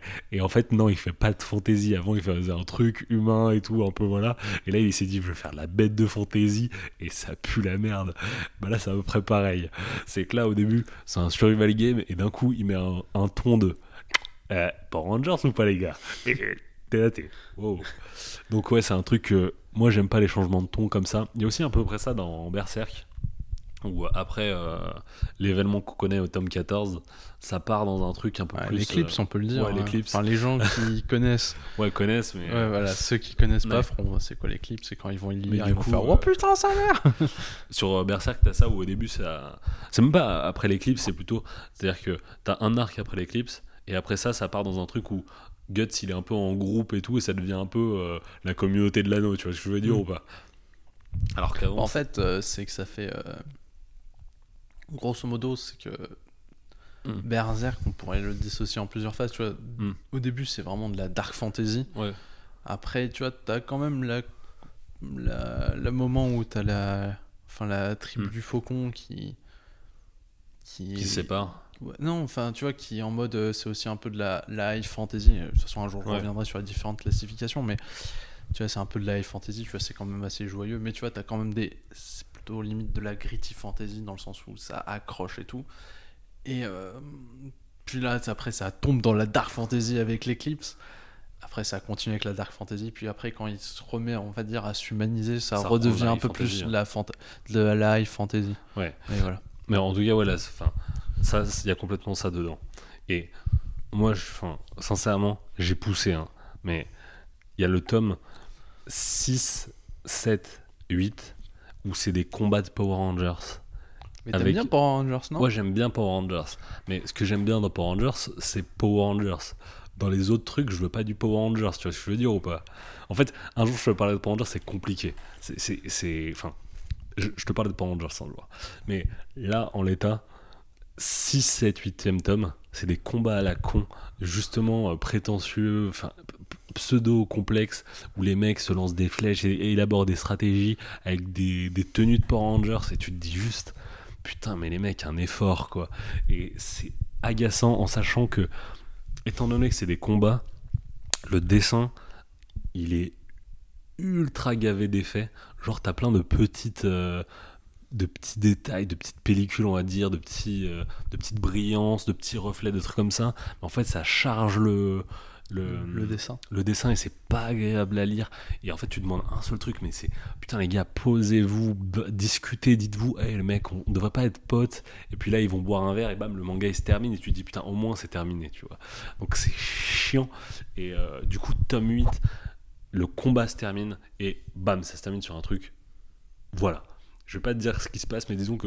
Est-ce que le combat est dantesque? Non, le combat est pas dantesque, il est pas ah. ouf. Mais disons que à la fin du tome 8, tu dis, bah en fait, c'est terminé. Hmm. Enfin, le truc qui posait problème, bah, c'est résolu. Quoi. Enfin, Et ça repart pour 8 tomes Bah justement, ça repart pour... Il y a 14 tomes, ah, ça repart pour euh, 6 tomes après, où en fait, là ça devient un peu plus intelligent réellement. quoi. Ah. C'est-à-dire que t'as plus des combats, et il y a un moment un mec qui se dit, bon, on arrête les combats. Euh, est-ce qu'on ferait pas plutôt un autre truc? Et là, ça devient vraiment sympa. Donc il faut attendre le neuvième tome pour que ça devienne sympa. Ouais. Putain, ça, ça c'est dur. Ouais. Et c'est en ça que je trouve euh, assez, euh, assez proche de Death Note. C'est que Death Note, c'est l'effet inverse. C'est-à-dire qu'au début, c'était vraiment bien. Puis à un moment, il se passe un truc qui est à peu près le même truc d'ailleurs que dans le le tome 8 de Platinum End, et ça switch et ça change aussi un peu euh, d'enjeu. Et euh, du coup, euh, là dans Platinum End, c'est l'inverse, c'est-à-dire qu'au début c'est bien nul, et puis après ça devient intéressant et vraiment t'as envie de pousser. Et c'est en ça que du coup ça se rapproche bien de, de Death Note. Et vraiment, si moi je retiens un truc, c'est les six derniers tomes Est-ce le que, genre est-ce que globalement, les six derniers tomes peuvent se lire indépendamment? Genre, je prends juste les six derniers tomes, j'esquive tout le reste en ayant juste un résumé. Je m'en fiche et je lis les six, premiers, six derniers tomes et je kiffe. Non, je- franchement, faut, faut, Faut que je me coltine les neuf Ouais. premiers. En fait, c'est ça le problème, c'est à dire que il y a des évolutions des deux pro- des personnages notamment. Où si euh, tu, tu commences au tome 9, je pense que tu- le personnage principal, tu le trouveras par exemple un peu agaçant et un peu froid. Et du coup, il y a des explications sur euh, les relations, les trucs comme ça qui sont quand même assez intéressantes.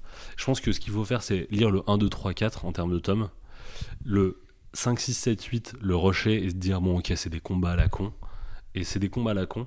Et puis ensuite, le 9, 10, 11, 12, 13 et 14, là, tu peux te faire plaisir et c'est vraiment assez intéressant. En sachant qu'il y a un personnage, moi, il faut que je montre, dans le tome 11. Ça, c'est- c'est. Un personnage, juste déjà son, son, son design, je le trouve trop stylé. Hop. C'est ce personnage. Et c'est un, personnage- un type de personnage qu'on voit souvent euh, dans les œuvres de, justement de Oba et Obata. Euh, c'est des personnages qui font limite un peu autistes. C'est pas euh, péjoratif ou autre, hein, vraiment, c'est des personnages qui sont over intelligents, qui sont, euh, qui sont marginaux dans leur sociabilité, ils peuvent pas être sociaux. Et ce que j'aime bien avec son design, c'est qu'il a un strabisme. Mais tu sais, le strabisme comme ça, là. Et je, et je trouve. Mais il y a l'opposé plutôt Ouais, que le l'opposé, rapproché. ouais. Et je, je trouve que c'est vraiment un personnage qui est grave stylé, quoi. Donc, euh, surtout, c'est le mec qui est over intelligent, même limite too much, que tu vois dans quasiment toutes les œuvres de. euh, En plus, il a des lunettes, donc je pense qu'il doit les remonter, ça fait un petit éclat dessus. Même pas. Ah, Donc, euh, c'est subtil. Tu vois, il a une coiffure en forme de pique, on dirait. euh, je sais plus comment il s'appelle ce perso dans. Dans Bleach, mais il y a un perso dans Bleach qui a une coiffure un peu comme ça. euh, euh, Ken. Ken, euh, Ken Pachi. Mais bref, j'aime bien ce perso-là. Et euh, t'inquiète, un jour tu commenceras Bleach et tu te diras Ah, Ken Pachi. Tu te souviendras, t'inquiète. je suis arabe, t'inquiète, les persos ils me parlent, les persos comme ça dans Bleach. bref. Et euh, du coup, ouais, dans Platinum End, c'est assez sympa les derniers tomes. Et surtout aussi, ça amorce. Je sais pas ce qu'ils vont faire après le duo. Platinum End, ça a pas très bien marché, mais du coup, j'aimerais bien voir la suite, euh, ce qu'ils vont faire ensemble et collaborer ensemble. Est-ce que c'est pas.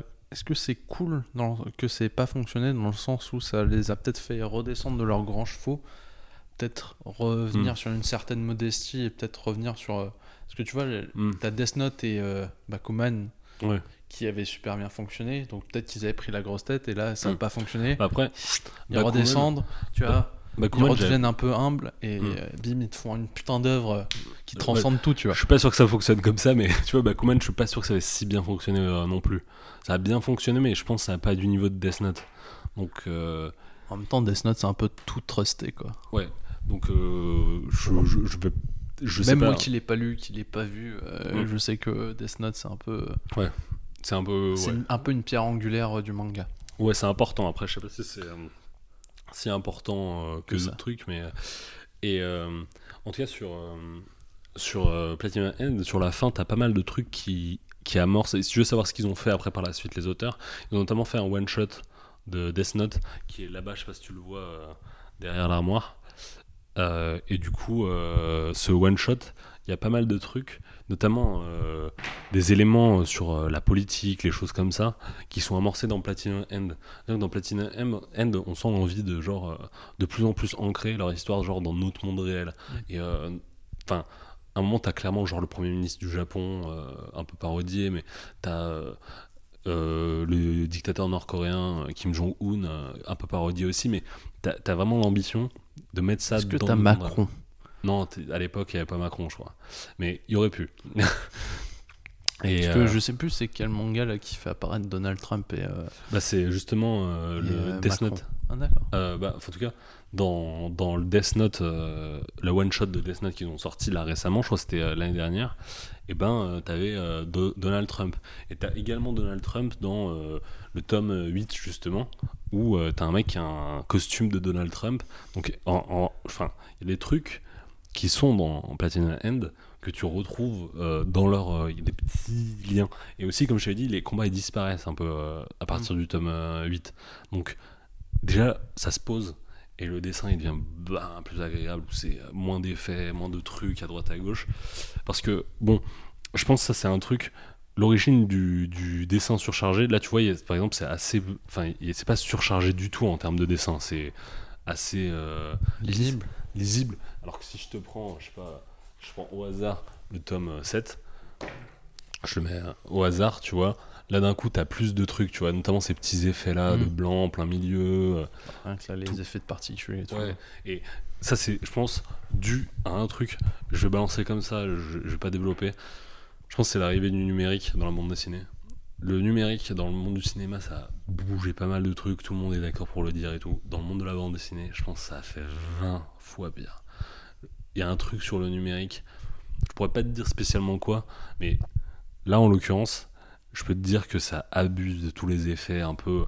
Je vois très bien le mec, euh, du coup, sur son outil euh, numérique, et se dire Attends, je rajoute ça, tac, tac, tac, tac, tac. Et vu que ça lui prend, je sais pas, les 10 secondes de le faire, de rajouter ses effets, il le fait en mode Ouais, c'est stylé. Alors qu'en vrai, s'il était avec son crayon, il le ferait Ah bah non, je vais pas le faire, parce que sinon ça va me prendre une heure de, de mon temps, donc je préfère euh, faire les autres pages avant. Donc, je pense que c'est le numérique qui a pas mal apporté euh, ces trucs-là. De, du, du dessin que j'aime pas trop. Et tu parlais de la clarté, mais on la voit rien que dans les deux dans Ouais, les couvertures. de couverture, quoi, si tu compares la que tu me montres, quoi. Enfin, celle du tome 7. 7 et celle du tome euh, 11. 11.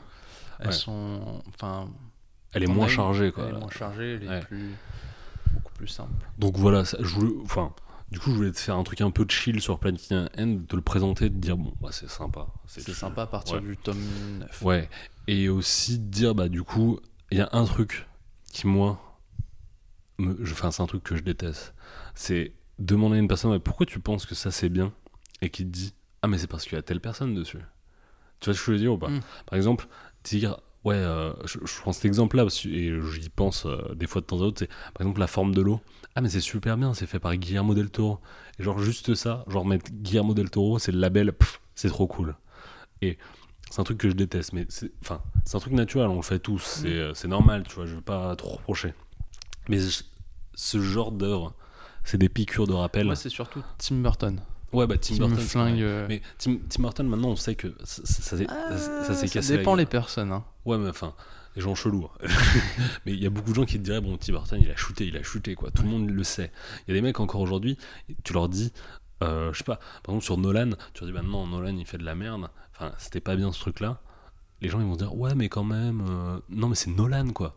Et ça, il y, y a plein de gens qui le font. On- franchement, je pourrais t'en dire une liste longue comme moi. Tu le feras en off. Ouais, bah alors, faut- faut- sinon on va se faire tape. euh. Mais franchement, je m'en bats les couilles. Mais tu vois, genre Guillermo del Toro, c'est pareil. Guillermo del Toro, son dernier film, La forme de l'eau, ça puait la Je merde. l'ai pas encore vu, Et mais. tout le monde disait, waouh, c'est super bien. Euh, pff, franchement, c'est compliqué. Alexandre Astier, tu vois, genre, on revient. Et Alexandre Astier, tout ce qu'il fait, c'est comme ça. C'est, ouais, mais c'est Alexandre Astier. Et ferme ta gueule, tu vois. Genre, euh, il y, a- un truc sur. Non, mais c'est un auteur, tu comprends pas. Ready Player One. Non, mais c'est Steven Spielberg, quoi. Et il y a tellement de trucs comme ça où les gens ils collent juste le label. Non, mais c'est tel mec. Et tu dois juste taire et dire, oh, c'est vrai que c'était sympa, quoi. Mais alors que, tu vois, ces œuvres-là, elles, Platinum N, ça nous permet de nous dire, là, vraiment dans les faits, des fois, il y a des mecs qui se pètent la gueule, mais genre hardcore, parce que typiquement, les, les, les, mecs les plus assidus et les plus tolérants, ils ont dit non, quand même, Platinum M, c'était pas ouf, quoi. Et maintenant, ils ont vraiment perdu une grosse cote, euh, les auteurs. Et euh, je trouve c'est important d'avoir ces piqûres de rappel pour nous dire que c'est pas parce que euh, t'es un, t'es un auteur et que les gens te considèrent comme ouais, un bon auteur que tu peux pas un moment, un moment te prendre les pieds dans le tapis et bien te casser la gueule quoi. Donc euh, voilà voilà. Parce que en vrai, on n'aime pas des auteurs, on fait ce qui, aime ce qu'ils font. Et le plus important, c'est de savoir ce qu'ils font. Et là, par exemple, dans Platinum N, ils font de la merde, quoi.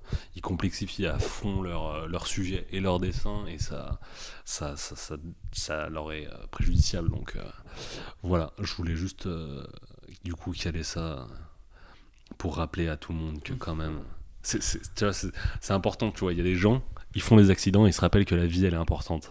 Moi, je pense qu'il y a des gens qu'il faut qu'ils lisent Platinum End pour se rappeler que, des fois, il y a des mecs, ils ont l'air bons, mais en fait, ils font de la merde. Voilà, voilà. Après, je vais venir vite fait sur les auteurs.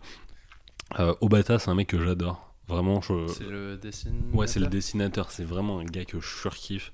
Euh, je vous conseille quand même tout ce qu'il a fait. Et son dessin dans Platinum End. Ah putain, j'ai pas parlé de ça. Je pense qu'il il a fait son dessin aussi avec la main dans le falzar. Parce qu'il y a beaucoup de trucs. Il se regarde un peu en mode ah, qu'est-ce que je suis doué. Non, non, mais je pense que c'est plutôt. Il a fait la main dans le falzar parce qu'il y a des meufs, elles sont dessinées. Ah, Euh, voilà, Starful là quoi. non, c'est abusé. Euh, donc ouais, sur le dessin au bas, au bas, je l'aime bien, mais même des fois il a fait des trucs. Tu vois, même j'essaye de trouver des qualités. Je me dis putain, mais non, mais le mec il a chié quand même, il a bien chié des fois. Donc euh, ouais, malheureusement, c'est compliqué. Et euh, Oba, du coup, le scénariste, on sait rien de lui. Il a pas fait grand chose. Et euh, j'espère quand même le retrouver à l'occasion. Parce que c'est un scénariste que j'aime bien. Vraiment, euh, au-delà de ça, Platinum End, c'était un bon concept. Et si je le prends vraiment dans son genre de survival game, franchement, j'ai lu pire. Genre Mirai Nikki, euh, bah, je pense Battle Royale aussi. c'est des trucs, c'est vraiment moins agréable à lire que Platinum End. Voilà. Et pour terminer et conclure, la fin du manga, c'est l'une des fins les plus badantes que j'ai vues de ma vie. Je sais pas ce qui s'est passé dans leur tête, mais il y a un truc où ils se sont dit Bon, allez, on termine Ouais, bah, on termine bien, genre, on termine. et euh, Vas-y, on fait péter la terre. bah, du coup, t'as spoilé, mais. non, mais c'est à peu près un truc comme ça, quoi. Où les mecs, tout le monde a réussi, tout le monde est heureux en mode Ah, super et tout. Et pouf, la terre, elle explose un peu. C'est à peu près ça qui se passe. C'est ultra bizarre comme fin. Mais c'est une fin qui a le mérite de. De permettre quoi. de, Ouais. de faire allez, c'est bon, Mm. on a terminé avec ça. Ouais, et j'y pense, mais je pense que beaucoup de problèmes qui sont apportés euh, par ce que je te disais, avec un dessin un peu plus complexifié, euh, des sujets qui se prennent un peu plus la tête. Tu vois, genre, je te disais là encore le, le dernier point que je relevais, il y a des meufs un peu trop à poil, tu vois, genre un peu trop. euh, euh, Sexualisé en Ouais, un fait. peu au Gambouga, tu vois, genre vraiment des singes, les gars. Mais euh, je pense que c'est pas mal dû aussi au fait que, habituellement, les mangas de ces auteurs-là, ils ont été publiés dans le Weekly Shonen Jump, qui est un manga, euh, Un magazine. un magazine, euh, du coup, euh, pour des mangas pour enfants, plutôt enfants. Euh, alors que là, c'est dans le Monthly Shonen Jump, qui est aussi pour enfants, mais ce qui est un peu plus. qui est un peu plus. Âgé, on va dire, en termes. euh, Genre pré-ado, ce genre de truc. Ouais, c'est ça. En tout cas, c'est, enfin, dans l'objectif, c'est de dire que c'est des gens un peu plus âgés que euh, la- les cibles du Weekly Shonen Jump.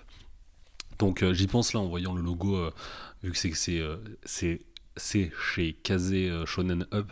Et euh, Shonen Up, c'est leur leur collection en mode, bah, c'est c'est du shonen, mais c'est un peu plus euh, adulte, quoi. Enfin, c'est un peu plus euh, plus pour, c'est plus adulte que pour les enfants, quoi. Voilà, voilà. En fait, c'est pour les, les, les, les pré-ados edgy en mode ah, chut. C'est pas loin d'être ça en fait. Mais ouais, du coup, euh, Platinum End vraiment euh, a flingué, mais sur la fin, j'ai quand même retenu des bons trucs. Donc je t'en parle comme ça en mode euh, vas-y, chill et voilà. Je pense que ça peut être un truc à l'occasion et voilà. Si, si à un moment euh, il y a l'occasion, je vous conseille l'animé parce que je pense que l'animé, peut-être ils, ils- ils vont corriger quelques problèmes, notamment sur le dessin qui était un peu trop surchargé, peut-être un peu moins de huc aussi du coup. Euh, le, le, les sujets seront un peu moins euh, lourds, je pense, vu qu'ils feront peut-être un anime un peu plus resserré, donc il y aura sera peut-être un peu mieux rythmé ou je, te dis par exemple euh, je te disais par exemple le, tome 8 euh, 7 et 6 c'est un seul gros combat en fait donc c'est ultra long de- d'avoir un combat sur trois tomes quoi donc euh, je pense que ça ils arriveront à mieux le rythmer et euh, voilà je pense que l'animé ça pourrait être un bon truc qui arrive en octobre donc euh, voilà Ok. Donc c'était Platinum End. Ouais, Platinum Man. Let's go, je te mets un son et on passe à la fin. Yes. On sera bientôt à sub 3 heures. On a speedrunné le podcast.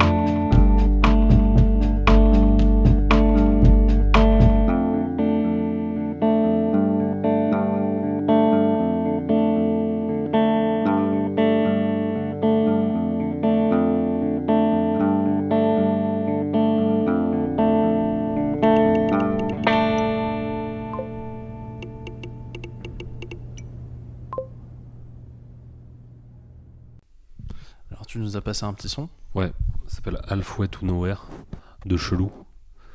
Et euh, c'est la première musique que je passe qui est une musique que j'écoute.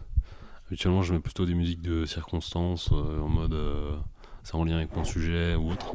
Et je me suis dit, euh, vu Enfin, que le premier, c'était ta copine qui l'avait passé, donc c'est pas une musique de circonstance. Ouais, premier ou deuxième peut-être. Ouais. Donc euh, ouais, ce que je veux dire, c'est que c'est la première musique que je mets, que j'écoute. Je me suis dit que j'allais faire un effort moi aussi, euh, vu que toi t'allais peut-être pas mettre de métal.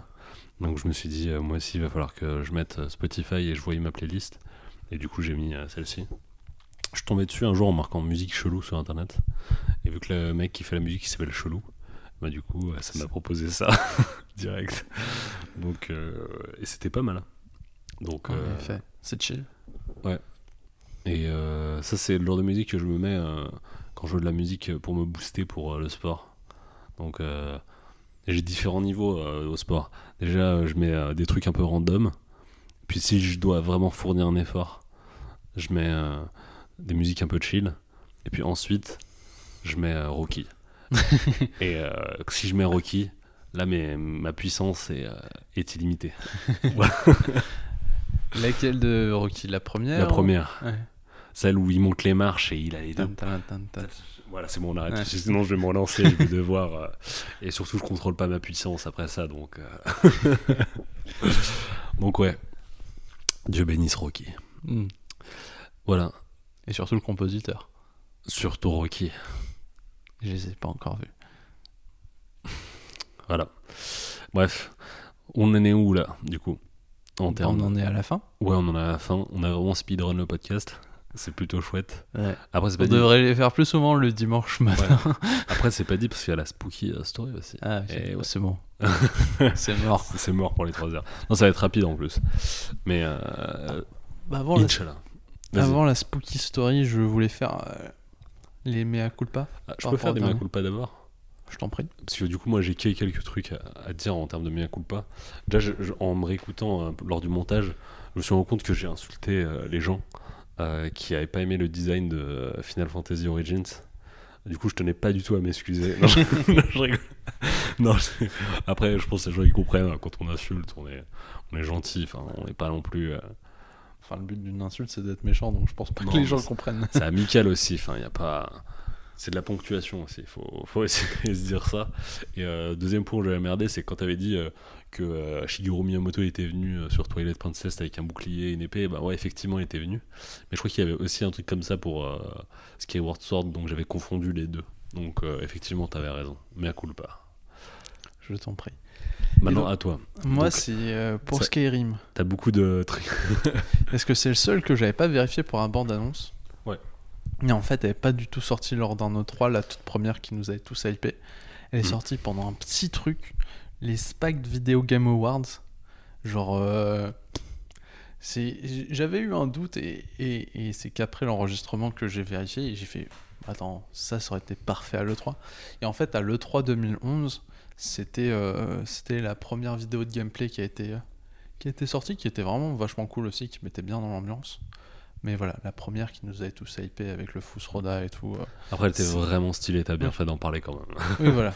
Mais voilà, en fait, c'était pour moi tellement un truc de l'E3 que je pouvais pas l'imaginer ailleurs Ouais. que l'E3, tu vois. Je comprends. Et, euh, et tu vois, la, la deuxième vidéo de gameplay, tu vois, elle est- je crois que ça, la première est sortie fin 2010. Je vais pas dire de bêtises. Mais en tout cas, la, la, la première vidéo de gameplay, donc, euh, qui est sortie à l'E3 2011, et le jeu est sorti en 2011. Donc, euh, enfin en novembre Mm. 2011. Donc, Ouais, donc, Ça fait longtemps qu'on n'a pas eu des jeux où on dit première vidéo de gameplay, le jeu sort à la fin de l'année. Ouais. Ça manque un petit peu. Maintenant, c'est en mode Ouah. Ah, quoi qu'il y a, il y a Metroid euh, Dread aussi qui a, qui a ça. Mais pas de jeu aussi gros, quoi. Hmm. Voilà. Effectivement. Et je voulais faire un deuxième mea culpa, c'est quand j'ai dit, euh, j'ai parlé d'Halo, j'ai dit en, en 4 contre 4. Mais en fait, ce qu'il fallait comprendre, c'était euh, euh, en écran scindé à 4. Ouais, Voilà, oui, oui. C'est tout. Pour l'instant, J'avais même pas tilté, moi. moi j'ai Ouais. tilté, je me suis arraché. Je fais, je fais, ah, putain.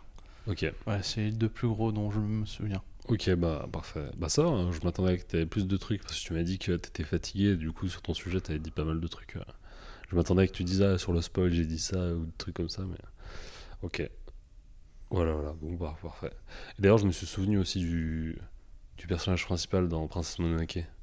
Je m'en suis souvenu là comme ça d'un coup. Il s'appelle Ashitaka, je crois. Voilà. Je suis peut-être un mea culpa pour la prochaine, mais euh, mais voilà. Bon, bah parfait. D'accord. Bon, Et bah, on, on fait les remerciements? Ouais, merci. hein. Bah, tout d'abord Béranger pour la musique, Ouais, Angers du bénisse. Dieu bénisse. Et euh, euh, ainsi que bah, moi, les, les au- l'auteur et l'au- l'autrice Oui, dont j'ai exact. parlé la dernière fois qui ont, bah, qui ont répondu et, et Amable- liké, même retweeté pour, euh, par rapport au tweet que j'avais fait où je les avais mentionnés. Donc euh, je sais pas si ça a apporté du, des gens, qui des gens sont allés écouter notre podcast, Mm. mais en tout cas je les remercie pour ça, pour, pour leur gentillesse. Mm. Voilà. Ouais, en tout cas, c'était ouais, c'était bien chouette de leur part de répondre. Voilà. Cool. Voilà, Cool, voilà. cool. Ouais. Merci aussi à ma copine de la bénisse aussi. Dieu la bénisse aussi. Voilà, faut la remercier tout le temps. Pourquoi je dis Dieu la bénisse alors que je suis, je suis pas du tout croyant Petit à petit, euh, je t'insuffle l'idée, euh, je t'inceptionise. Enfin, tu m'islamises aussi. Islam, islamisomgénise. Je sais pas comment est-ce qu'on pourrait inventer le truc. Oh, je crois qu'on va arrêter, on va passer à la spooky story. euh, je pense que sinon on va dire trop de bêtises. On dit déjà tout le temps. C'est vrai.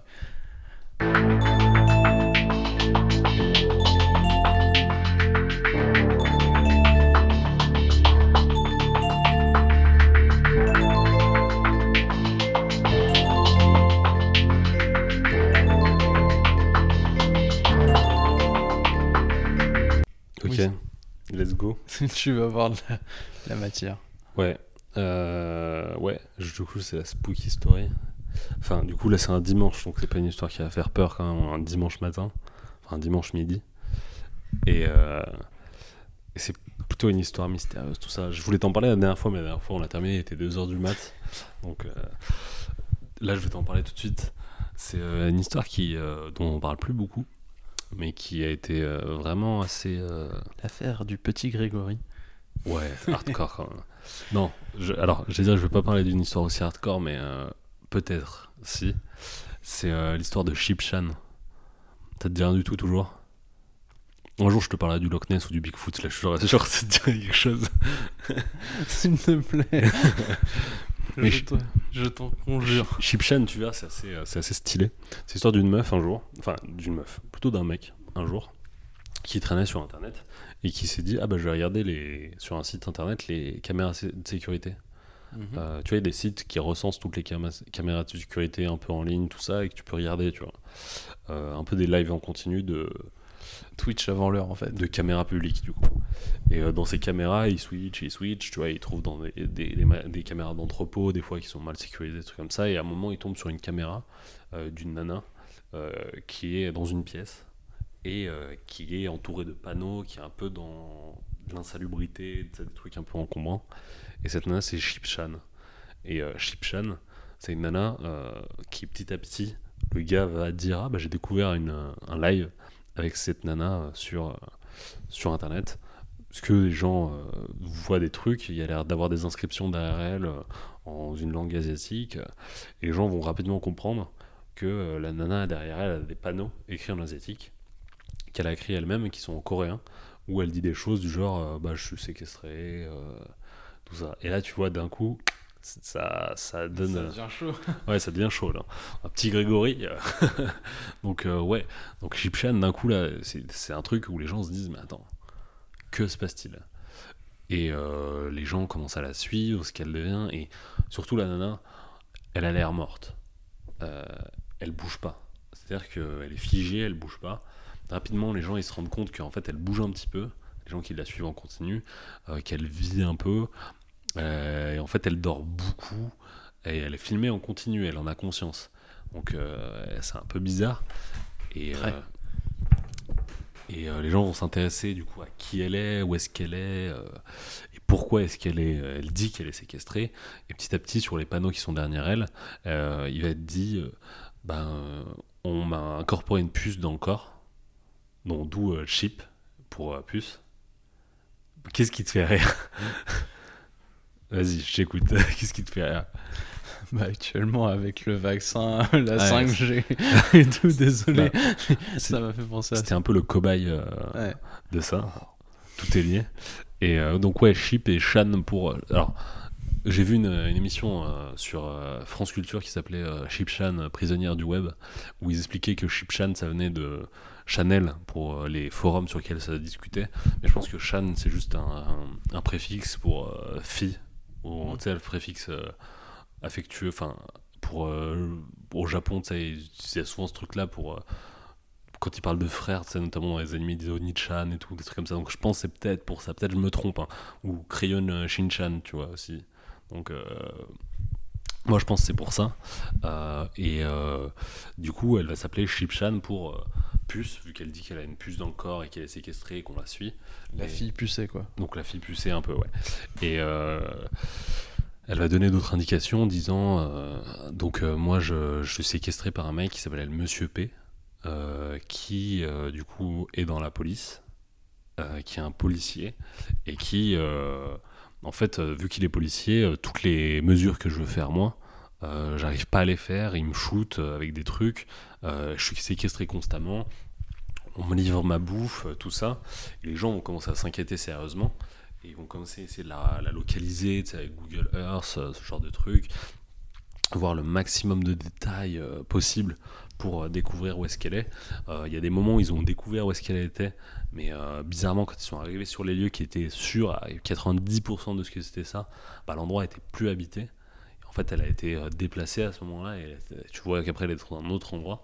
Donc en fait, c'est un truc assez mystérieux quand même d'une nana qui est séquestrée en disant bah ouais, moi je suis séquestrée euh, par un gars qui est policier et euh, voilà, j'ai une puce dans le corps qui me contrôle euh, et Ah oui, tout ça quoi. Donc un truc vraiment chaud quoi, tu vois vraiment une sale histoire. Derrière ça, l'objectif du policier ce serait semble-t-il une histoire d'héritage étant donné que Shi- Shipshan elle aurait une famille assez aisée, euh, l'objectif du policier ça aurait été euh, à la mort des parents euh, de mettre la main euh, sur Shipshan pour pouvoir prendre son héritage et elle la séquestrer pour qu'elle en profite pas et que lui ait la monnaie à lui tout seul.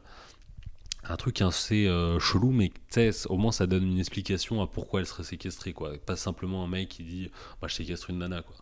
Donc il y a une explication derrière. Et donc tu vois là déjà histoire un peu assez chelou, quoi.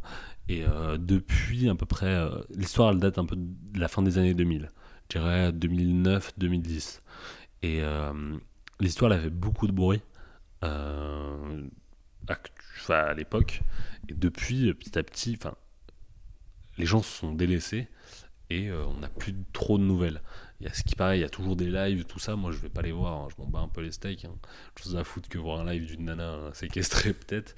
Et. euh, C'est un peu euh, Hmm. voyeuriste, euh, malaisant, Ouais, c'est un trouve. peu pff, chelou, quoi. Et euh, du coup, cette histoire, elle est un peu bizarre. Et il y a toujours des gens qui essayent de suivre ça avec toujours, bah, du coup, bah, Chipchan, elle semble être séquestrée ou un truc comme ça. Alors, quand on cherche un peu, euh, on se rend compte qu'en fait, la meuf, elle serait un peu plus chelou que ça. Tu vois, elle a l'air plus d'avoir des tocs, un peu plus. euh, ça a l'air d'être plus un problème psychologique que réellement euh, la séquestration. Déjà, il y a un bail sur lequel il faut se, mettre clair. Là, elle te dit qu'elle a une puce dans le corps qui te permet de la contrôler. Donc déjà, ça c'est une phase de te dire, bon, ok, elle est un peu fucked up, la nana. C'est possible, hein, peut-être c'est Bill Gates, le mec derrière ou autre, mais en tout cas, quand on te dit, imagine moi, je te dis, bon, tel allô, je suis séquestré, il y a une puce, euh, j'ai une puce sur moi qui me permet de me contrôler, tu d'accord, tu dis, ah, bon, Elias, t'es bourré, quoi, qu'est-ce qui t'arrive Mais euh, en tout cas, elle aurait des problèmes psychologiques qui, qui feraient que que bah du coup euh, ça expliquerait notamment c'est le fait qu'elle prenne des médicaments des trucs comme ça qui la shootent qu'elle dorme beaucoup et le fait qu'elle soit assez isolée et socialement pas apte à sortir tout ça et qu'elle se cloisonnerait elle-même qu'elle aurait des états paranoïaques qui lui feraient penser que bah, justement il y a un policier qui serait euh, contre elle tout ça. Mais il demeure que euh, y a un mystère autour d'elle de bah, quelle est son histoire. Parce qu'on l'a toujours pas réellement rencontrée on lui a pas euh, fait une interview pour lui dire bah, attends explique-nous c'est quoi ce délire? Est-ce que t'es réellement séquestré ou pas? Donc tu vois qu'il y a quand même un truc qui, qui, est mystérieux quoi sur cette nana. Donc voilà Chipchan c'est un peu le mystère dont je voulais te parler euh, l'histoire d'une fille séquestrée euh, dont c'est quasiment rien voilà Mais qui continue.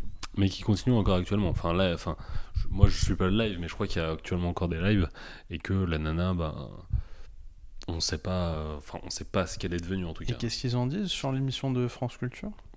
Bah, il- enfin, je te laisse voir, hein, c'est assez court, mais globalement ils, ils disent euh, ce que je te dis là actuellement. Je l'ai écouté il y a pas mal de temps, c'était courant mai. Donc, euh, et ça m'a. Enfin, justement, je suis tombé dessus en me disant, ah, je vais lui parler de Chipchan la la prochaine fois. Je vais euh, cliquer sur internet Chipchan euh, pour voir ce qu'elle devenait. Et j'ai vu ce truc de France Culture. Et je trouvais que le, le sujet de France Culture, c'était un peu un sujet prétexte pour parler de Chipchan, puis après dire, oui, bah en fait, derrière, ça retranscrit aussi un problème sur un malaise de la jeunesse, sur les forums, genre de choses. Et ça s'intéresse plus aux, aux personnes qui s'intéressent au sujet de Chipchan que euh, Sur. Ch- euh, réellement. Euh, ma- malgré le fait que, par exemple, tu vois, par exemple, Chipchan, il y a eu des moments où on la voyait pas pendant pas mal de temps. Donc, euh, il y avait plus de nouvelles pendant, je sais pas, un an ou deux, un an et demi, tu vois. Et, euh, et euh, à ces moments-là, on pensait qu'elle était morte. euh, qu'elle était morte, mais euh, on a eu à des moments, bah, tu vois, genre récemment, on a eu encore des trucs où elle était en live, on a découvert, donc, euh, tu vois, euh, le, le podcast de, de France Culture, il est assez intéressant pour ça, c'est pour euh, savoir les avancées récentes, parce que par exemple, moi, j'ai pas retrouvé euh, de sujet sur ce qui se passait récemment, à part sur ce France Culture là qui était qui est passé en mai de dernier, mais le gros sujet principal, on va dire, c'est 50% de Chipchan et 50% les personnes qui s'intéressent au sujet de Chipchan sur Internet. Et donc, Donc euh, toi en fait. Hein Donc toi. Ouais, moi, mais en fait, euh, pas tant que ça, tu vois. Moi, je, moi Chipchan, je m'y suis intéressé à l'époque, euh, en 2010, Mm. quand euh, j'ai découvert Ouais, le c'est plus les personnes qui regardent les lives, ce genre de choses. exactement. Qui essayent de l'aider. Tu vois, par exemple, moi, je- enfin, j'essaie pas de l'aider. C'est-à-dire que euh, là, j'en parle dans un podcast, mais enfin, au moment, je suis allé voir la police. J'ai dit, bon, écoutez, il faut que vous fassiez quelque chose, quoi. Alors que là, il y a vraiment des gars qui, euh, sur les forums, essayent de, essayent de décortiquer, trianguler son, son, sa position pour essayer de la retrouver et envoyer des gens là-bas pour euh, voir ce qu'il peut avoir. Et, et voilà. Donc, euh, ouais, c'est un peu une histoire, moi, je trouve un peu étrange quand même. Mm. Et euh, mystérieuse parce que. Bah, voir le déroulé en fait. euh, Hmm. À voir le déroulé. Donc euh, toujours aucune information et c'est en ça que c'est mystérieux. Euh, et c'est ça un peu le fil rouge de ces euh, histoires, quoi. Des histoires où on n'a pas trop d'informations et sur lesquelles on est un peu. euh, un peu-. Ouais, c'est ça un peu. Après, comme je le dis, hein, J'aime les néologismes. je vois ça. Mais après, à, à- à chaque fois, j'essaye quand même aussi de te remettre en contexte où je te dis, bah quand même, il y a beaucoup de théories qui disent que Mm. en fait, euh, Chipchan, elle serait un peu fucked up dans sa tête, quoi. C'est pas, euh, enfin, je veux dire, c'est que c'est pas non plus, euh, c'est pas acté qu'elle soit complètement full séquestrée. C'est encore possible que, enfin, c'est encore possible, c'est même assez possible que ce soit une personne qui a des problèmes pathologiques euh, et psychiatrie, enfin, psychiatriques qui ferait que que derrière. Derrière, euh, il y a une explication rationnelle. Quoi. Mm. Voilà pour Chipchan. D'accord.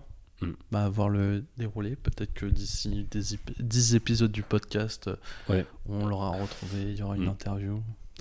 Donc, euh, on voir. se rendra compte que c'est juste un prank. et- c'est vrai que ce serait intéressant, euh, peut-être un moment dans une autre histoire spooky, je recouperais et je dirais, bon, bah, à tel moment, bah, c'est bon, en fait, maintenant, on sait que tel moment, le truc euh, dont j'ai parlé à tel moment, c'était. Euh, Sûr et certain, c'était ça. euh, tu vois, Betty Barnelli, bah, en fait, c'était bien des extraterrestres. Il y avait bel et bien des extraterrestres qui sont venus. Bah, Donc, euh, à ce moment-là où tu me posais la question si je croyais aux extraterrestres. Mm. Je tiens à expliciter ma parole. Je me dis. non, mais tu vois, je pense pas nécessairement aux extraterrestres, soucoupes volantes. Mais ça me paraît très bizarre, tu vois, qu'il n'y ait pas des. Tout du moins, des microbes, des Ouais, des formes, cellules, de, ouais, des, ça, formes ça, de vie. vois, je ouais. pensais pas nécessairement aux, Ouais, aux petits, aux petits aliens verts, tu vois. ouais, ouais. Voilà. Bah, impec. Du coup, euh, c'est à peu près tout pour euh, cette histoire. D'accord. Ouais, c'était un, un petit peu court, mais euh, je, je sais pas si ça a éveillé un peu de. Si, bah ça, là, c'est un truc. J'irai écouter le truc de France Culture. Parce Ouais. que aussi, euh, la partie, moi, 50% sur les gens qui vont sur la. enfin, Mm. qui s'intéressent à ça sur les forums et tout, moi, ça m'intéresse d'un point de Mm. vue sociologique. Ouais. Bah ouais. Moi, je trouve après, il y a quand même un. Enfin, je vais parler vite de ce truc, je sais pas si je le garderai dans le podcast, mais je trouve qu'il y a quand même aussi un, un truc dans le France, truc de France Culture qui est un peu. Euh, une qui fait un sujet sur Chipchan. Euh, parce que euh, c'est une journaliste. Euh, la journaliste, elle fait un sujet sur Chipchan. Elle, elle voit son sujet est pas très intéressant. Enfin, tu vois, comme je te l'ai dit, là, ça a été super court. Il n'y a pas trop d'informations dessus. Et en fait, elle s'intéresse petit à petit aux gens sur les forums et elle goupille en, elle, elle goupille, elle reboucle en essayant de dire, bah du coup, oui, bah quand même aussi les gens sur les forums, ils sont un peu quand même en rapport avec Chipchan. Et je trouve c'est un peu, pas opportuniste, mais euh, c'est un peu euh, prétexte. De- les, les avis des forums et les, les- enfin mettre le mal-être des, des gens sur les forums euh, euh, en parallèle avec celui de Chipchan, je trouve que c'est deux sujets différents et euh, et euh, je pense que c'est en ça que j'ai pas trop aimé euh, le, le le podcast de France Inter, mais je, enfin de France Culture. Culture, mais j'invite euh, tout le monde à, à aller écouter si si si, tu ça s'intéresse au sujet et, et voilà. Voilà, voilà. Donc c'est plutôt cool. On a réussi à faire moins de 3 heures. Attends, t'as pas encore monté. euh, Sûr et certain, on fait moins de 3 heures. Alors là, c'est acté. Sûr. Gravé dans le marbre. Donc, La euh, dernière fois, t'avais dit ça aussi, on avait fait plus de 3 heures. hein. ouais, c'est vrai. Donc, ouais, à voir. Mais là, c'est sûr. bon, allez, Antonin. Je te dis à bientôt. À bientôt. Je te dis au revoir, du coup. Au revoir, salut. On dit ça comme si on allait se quitter réellement. Et genre, euh, là-dessus, je je suis parfait, mais non, en fait. Voilà. Oui, mais on dit restons. au revoir aux personnes. Merci à vous. Oui, voilà, merci pour l'écoute. Big up. Vas-y, t'as un autre Non, je veux message dire euh, euh, à bientôt. À C'est bientôt. tout. Bisous, bisous. Ouais.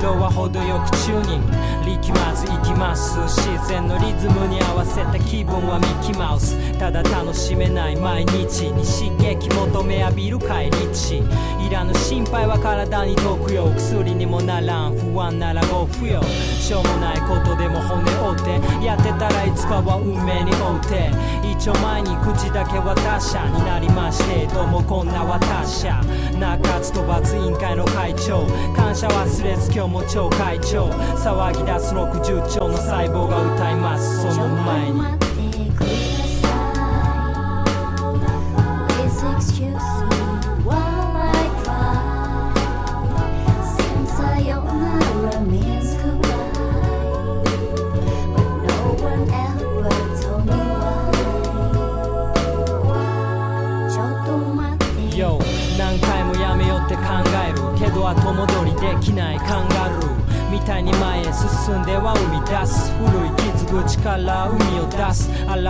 洗い流した数パーセント可能性はほんの数パーセント99回目の間違い笑い声が最高のまじないいつも冗談言って飛び越える情熱と冷静のトリコロールボンジューすさんだ世界日本中歪んだ社会真っ暗な気持ちでいるのか真っ白な気持ちでいるのか絶望よりも希望を持って歩んでくその前に